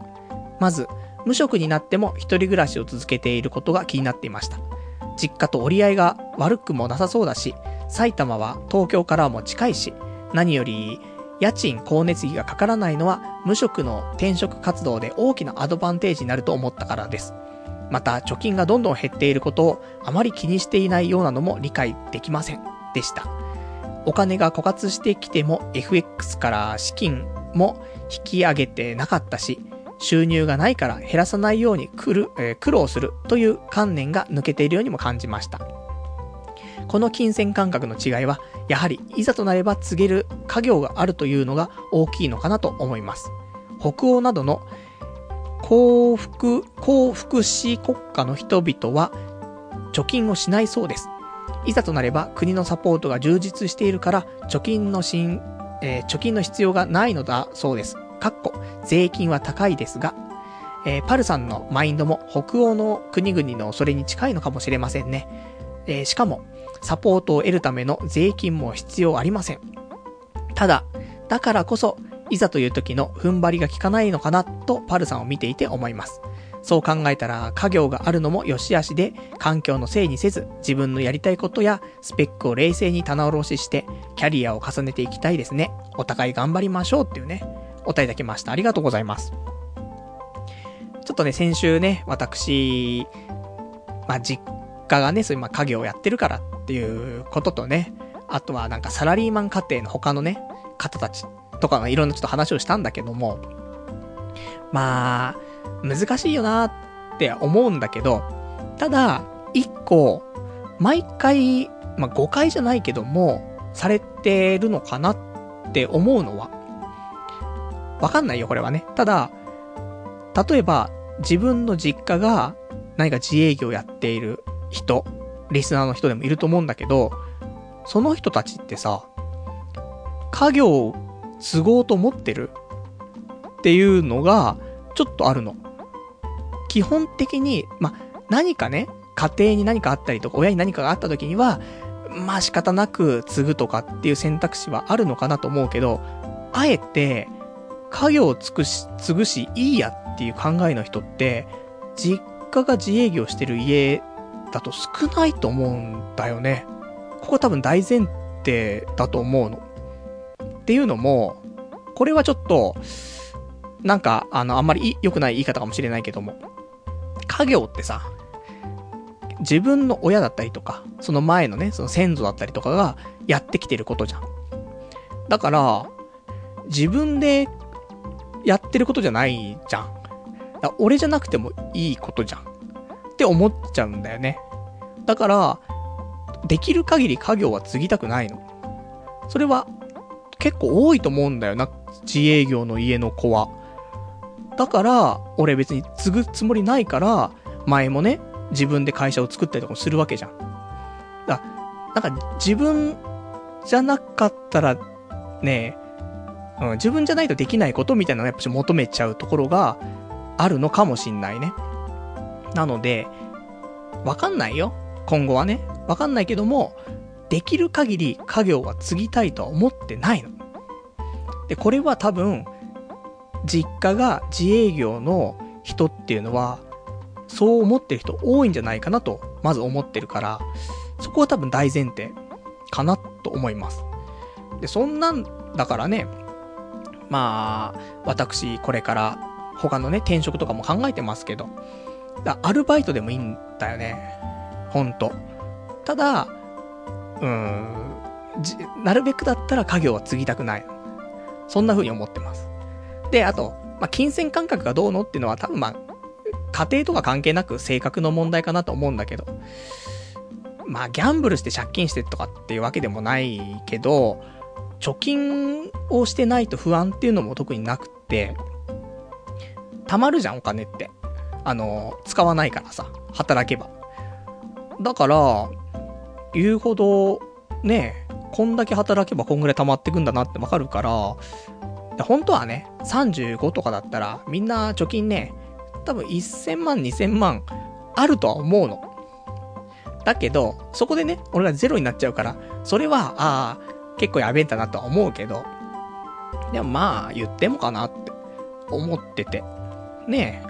で、お金も別に使わないしさ、飲み行ったりするぐらいじゃん。別に、ブルーレイのさ、アニメのブルーレイのボックス買いまくるとかさ、フィギュア買いまくるとかさ、そういうのもないし、普通に、ね、お金貯まっていくような生活してるじゃない。質素にさ。どこが質素なんだって、あるけど。別に週に1回2回飲み行ったってさ、大したものではないから、溜まっていくとは思うんだけどね。まあそんな感じかな。まあお金は、あの、多分なくしたいと思ってるんだよ、今。なるべくなるべく、もう、どうにも八方塞がりにしないと動かないから、多分お金が尽きるのを待ってるところもあるよね。じゃないと、ねえ、だって、働こうってならないじゃん。ねえ、何言ってるかわかんないでしょね。俺もね、よくわかんねえなと思ってるんでね。まあそんな、ね、ところはありますよ、という感じかな。なんかやっぱし、自分でなんかやりたいんだろうな。自分の証明をしたくて多分生きてるところはあるのかなと思うんでね。まあ、親のね、まあ親はね、継いでくれたら嬉しいなって思うんだろうけど。で、継ぐ準備もね、ちゃんとできてるんだけどね。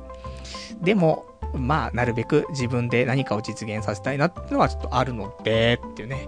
じゃなかったらこんなラジオやってないし、ラジオスクール行かないし、事務所に所属しないしね。そんな感じですね。まあ、あの、見ててください。この1ヶ月2ヶ月っていうか、この年末にかけて結構変わります。この生活が。ね。なんで楽しみにしてくれると嬉しいです。あとはラジオネーム、えー、ラジオネーム654番さん。来月から生活焦げつくのに危機感なし。さて、実家に帰るのか、えー、リソナ銀行からキャッシングするのか、転職に全力を尽くす様子が全くないしな。えー、羊がいる水族館さんはアドバイスしてくれていて、えー、使わなくてもいいカロリーをパルさんのために消費しているけど、パルさんは、えー、なんだこれ、な、何に腕押し？えー、ちょっと読めませんけども。なんとかに腕押し状態だしな。ね。これ読めないとね、ダメだね、いい年なんだからね。羊がいる水族館さんが呆れて離れていかないか心配だわ。現に真っ当なアドバイスなり苦言を言ってくれるリスナー減ってるじゃん。ベルさんとかどこ行ったんだよ。えー、煽りがどうでもいい、えー、煽りかどうでもいい肯定しかしないガキばっかりになってないか。まあ、新しいラジオ活動もいいけど、ほどほどにね、なんか事務所怪しくない？えー、旗から聞いていると、事務所に入っているメリットが感じられないわ。事務所にいい、いいように使われるか、研修とか適当なことを言われて金むしり取られるだけじゃねって気がしますが、まあ、パルさんの人生だから好きなようにすればいいと思うよ。ただ、後になって人の人生を、えー、妬むようなことにならなきゃいいけどねっていうね、お答えいただきました。ありがとうございます。まあね、いろいろと言われてることは、まあね、まあ、そうでしょうということ多いですけどね。その羊がいる水族館さんもね、前にすごく長くね、ちゃんとしたアドバイスをくれて、ね、そういう、もう使わなくてもいいカロリー使って、ちゃんとやってくれてるのに、パルさん、あんた、全然危機感ないじゃないか。ね。みんな離れてっちゃうぞっていうね、話なんだけど。まあもちろん面接とかになったらね、あの、本当に参考にさせていただく、ね、丸々使わせていただこうかなとはね、ちょっと思ってるんですけども。まあそれとこれとはね、なんか色々違うところもあるかなと思うんだけどね。まあ、まあ、難しいよね。今言ってることは全部ね、何言ったって言い訳になっちゃうからさ。ここから10月、11月、12月ね、見といてほしいなとはあるんだけど、あとはね、俺が今事務所に所属しているって話なんだけど、まあこれはね、メリットが感じられないって言うけど、逆にね、俺が、じゃあ、FM ラジオとかで番組持つってなったらね、じゃあどうやって持てばいいのっていう話じゃない。この事務所に入っていることでパーセンテージは上がるけど、入ってなかったらゼロだよねっていう話だから、あの俺いいと思ってるんだよね。もちろん、またラジオスクールとかでね、あの、ちょっとお金払ったりとかしてね、そういうのに参加したりとかってあるかもしれないけど、普通に登録してるだけだったら、全くお金はかかってないのね。事務所、なんかよくあるじゃない？事務所登録料とかさ、あったりとかして毎月いくら払ってくださいとか。そういうのはないの。だからそういうところでは良心的かなと思うので、あとは、俺がね、こうやって、ちょっと個人名でやるラジオを社長に聞いてもらってとかね。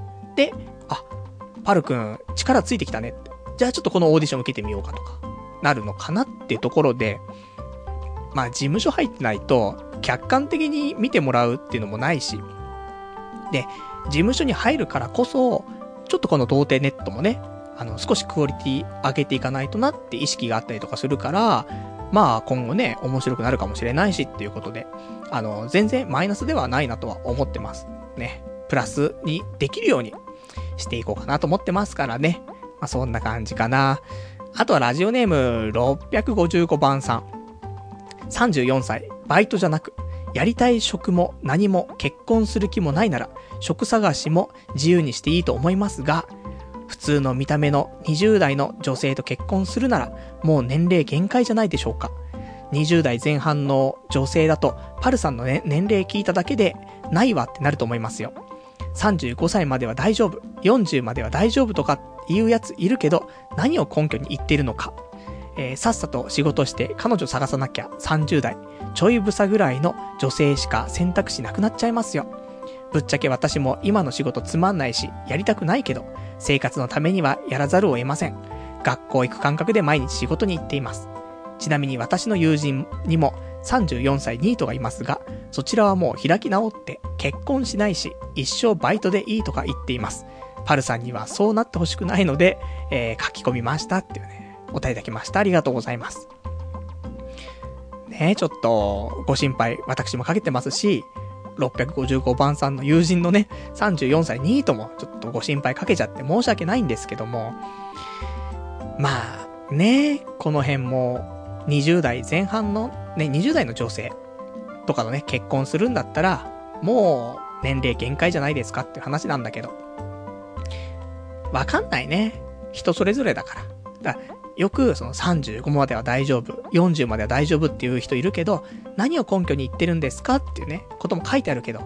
いや、じゃあ逆に、ね、その35までは大丈夫、45までは大丈夫と。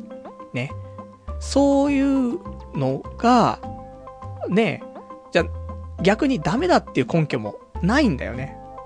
だから、人それぞれだよ。いい男だったら、ね、あ、ごめん、今、いい男って言った瞬間に、まあ、俺はいなくなったんだけども、別に、うん、あんま年齢関係ないと思う。で、あの、まあ、財力は必要だよね。経済力。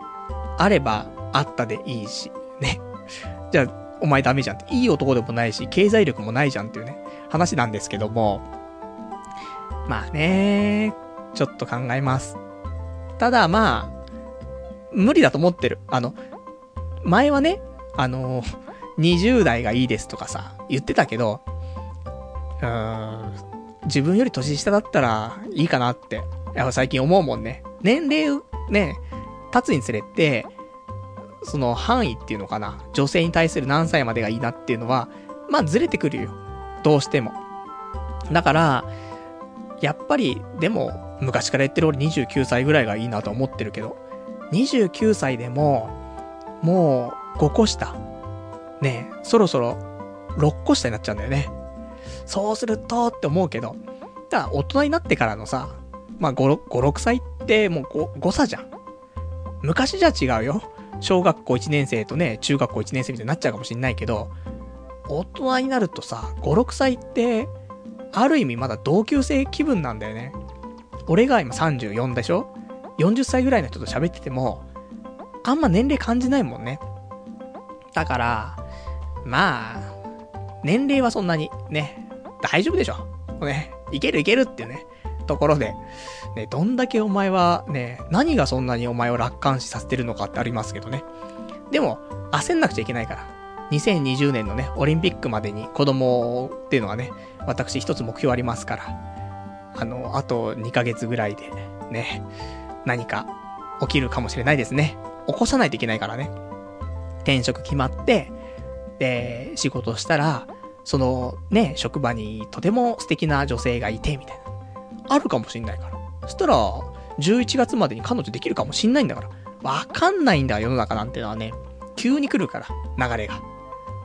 そういうのどうですか？そういう、ね、題材で誰かライトノベル書いてくんねえかなってちょっと思ってるんですけども。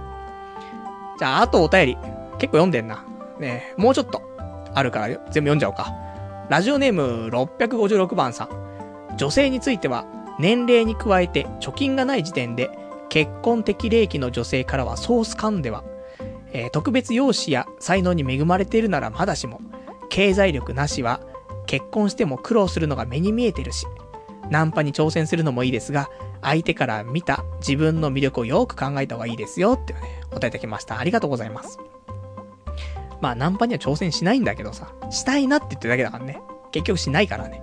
っていうのはあるんだけど、で、やっぱり、ね、年齢に加えて、貯金がない時点でってね、あの、年、結婚適齢期の女性からはちょっとね、そういう目で見てもらえないんじゃないですかってあると思うんだけど、ごもっとも。だって、やばいもんね。34、5でさ、貯金もないの。300万ぐらいあったら、まあまあ、セーフかなっていうぐらいでしょ、多分。年齢かける、ね、10万みたいな。だから35だと350万ぐらい持ってれば、持ってる方じゃないけども、まあセーフかな、みたいな。ね。そんなに使い込んだりもしなくて、多少なりとも残してる人なんだなっていう感じじゃない。とは思います。ね。それ分かってるんだけど。まあ今はしょうがないね。今はもう追い込みの季節だからね。追い込んで追い込んでお金使ってってね、話ですから。あとはもう特別容姿やね、才能に恵まれてるならまだしもってね、経済力なしではっていうね、話なんだけど。まあでも、私、さっきね、あの、サーファーズレディオショーの竹さんから、ね、結構いい男だよって言われてたじゃないですか。容姿、ね、いいっていう可能性もあるし。で、才能も、こうやって、ポッドキャスト、ね、何年もやって、こうやって聞いてくれる人もいるわけだから、才能ゼロじゃないじゃん。ね事務所にも所属してさ、才能1ぐらいあるじゃないこれで。ということですよ。だから、経済力なしでも、ちょっと、ね勘違いしちゃった女性がいるかもしんないからね。むしろ、ちょっと俺がね、その女性を勘違いさせるような感じで、経済力なくても、みたいな。いう風にすれば、ワンチャンあるかもしれないですね。まあ、そんなね、ところで。待ってくださいよと。10月、11月、12月。この3ヶ月見ててくださいよと。ようやく準備期間終わったから。ね、この9ヶ月間で。こっから、ね、毎年何かしら形にしてるでしょ、俺。するから。ね。ちゃんと、あの、大丈夫です。温かい目で。ね、もう温かい目で見てらんないぞっていうのはね、みんなの声だと思うんだけど、もうちょい。あと3ヶ月、ね。3ヶ月見てて。大丈夫だから。なんとかするから。人間なんとかなるっていうのを証明するからさ、見ててちょうだいなっていうね、ところですよ。あと、ラジオネーム、エロゲマジンさん。先日の放送を聞きました。パルさんってエロゲやるんですね。二次元にはアニメにしか興味ないと思ってました。よかったらおすすめのエロゲ、えー、前やっていたのでいいので、えー、印象に残った作品を教えてくださいってお答えいただきました。ありがとうございます。そうね、エロゲ。でも、あんまりやってないね。昔よ、だから。専門学生とかの頃がピークなのかな。あの辺。だと思うんですけども。だから、最近のは全くわかんないけど、まあ、終作とか。終作って、久しぶりに聞いたんだけどっていう声しか聞こえないんだけど。夜勤病棟とか、そういうのやったかなあとは、ピアキャロットとかね。あと、トゥーハート1ね。2やってないからね。トゥーハート1とか。いろいろありましたけど、その、俺が一番昔好きだったのは、同窓会？かな？同窓会の絵がすげえ好きでさ。っていう話。あの、F&C だっけ？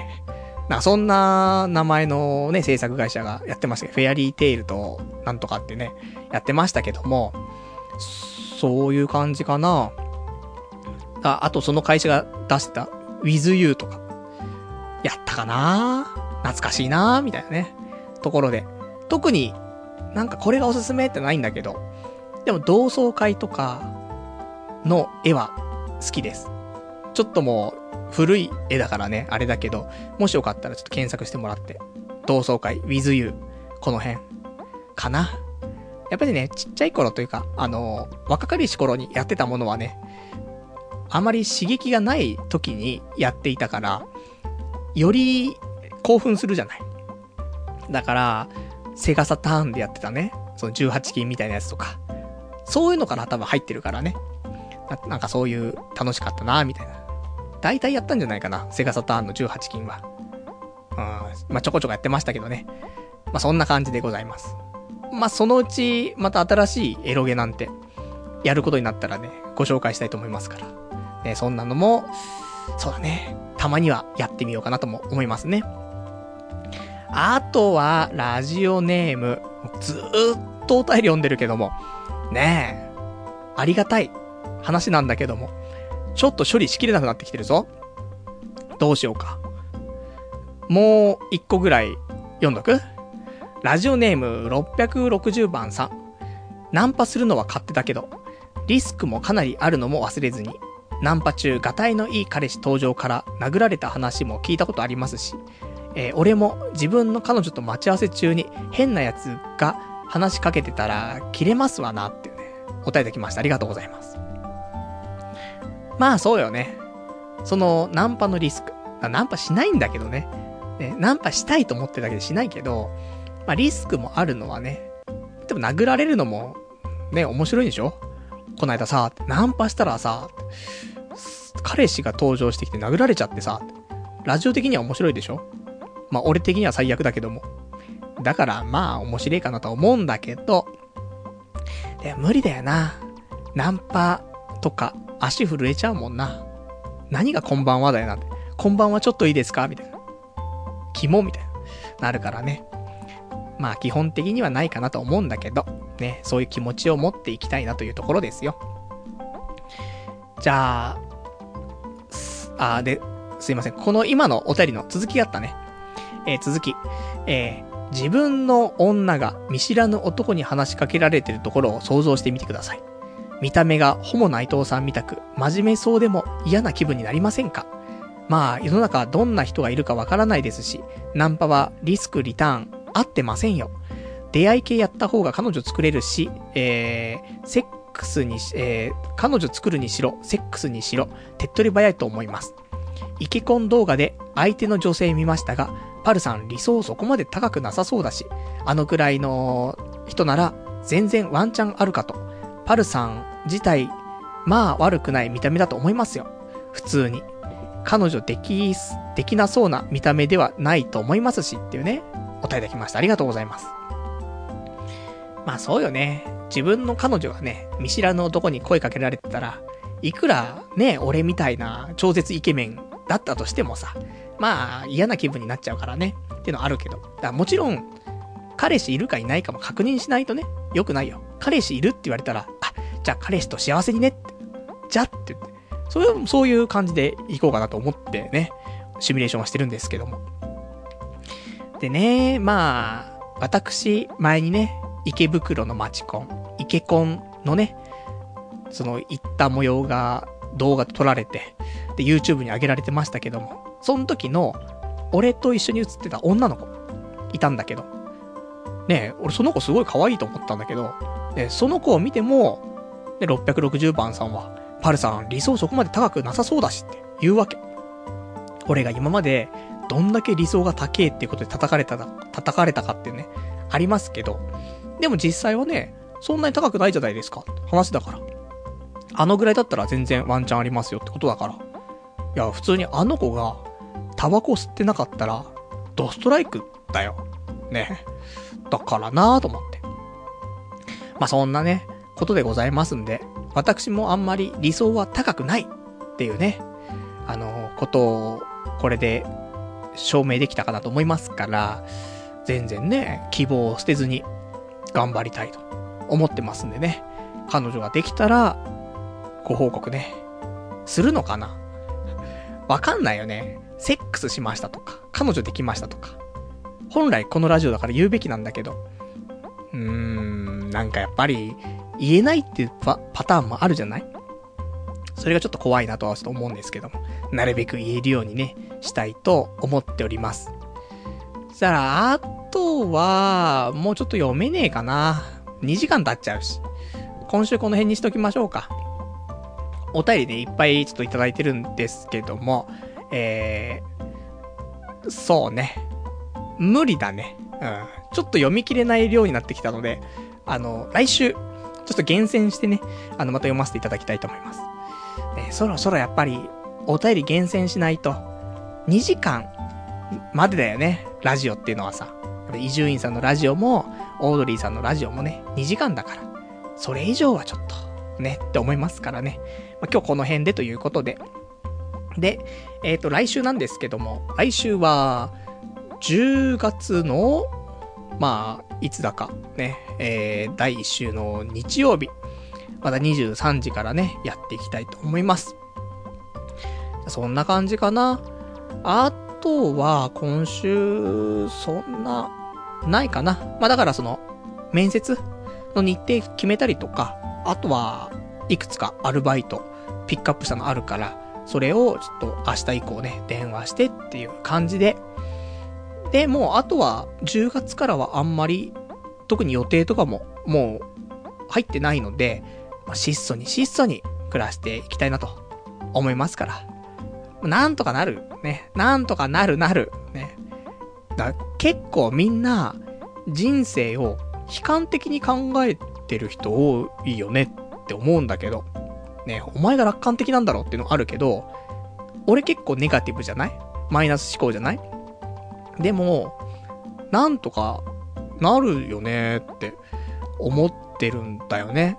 人生はね、厳しいぞって。社会は厳しいぞって言われてみんなね、ここまで生きてきたのかもしれないですけども、実際社会出ると、思ってたよりも、ね、辛くないじゃん。ね、どんだけお前辛い人生をね、思い描いてたんだよってあるかもしんないけど、なんとかなんじゃん。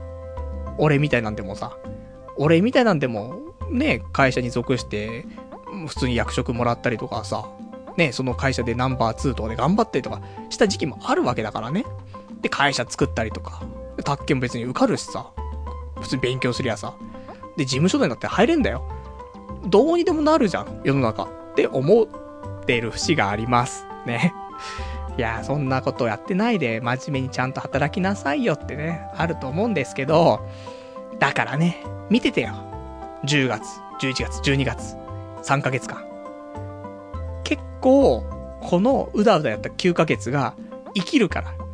形になるから。ね。ここまで言っとけば俺もさすがに動くでしょ。ね。こんだけみんな言ってんだからさ。だから、ね、まあさすがにちょっと彼女はできない気がするのでね、あの、11月風俗っていうのはちょっと免れないかなと思うんですけども、ね、他のこと、ね、それはいけるかなと思ってますんで、まあそんなのをね、これからのラジオ、年内のラジオはね、楽しみに聞いていただけたらと思いますんで。じゃあそんな感じで、今日なんかテンションだけ高めで喋ってましたけど、なんか中身スッカスカだった気がするんだけども、来週は中身の濃いね、素敵なラジオで、あの、お送りしたいと思いますんでね、また聞いていただけたらと思います。それでは、ね、今週もね、遅いお時間まで聞いていただきましてありがとうございました。それではまた来週お会いいたしましょう。さようなら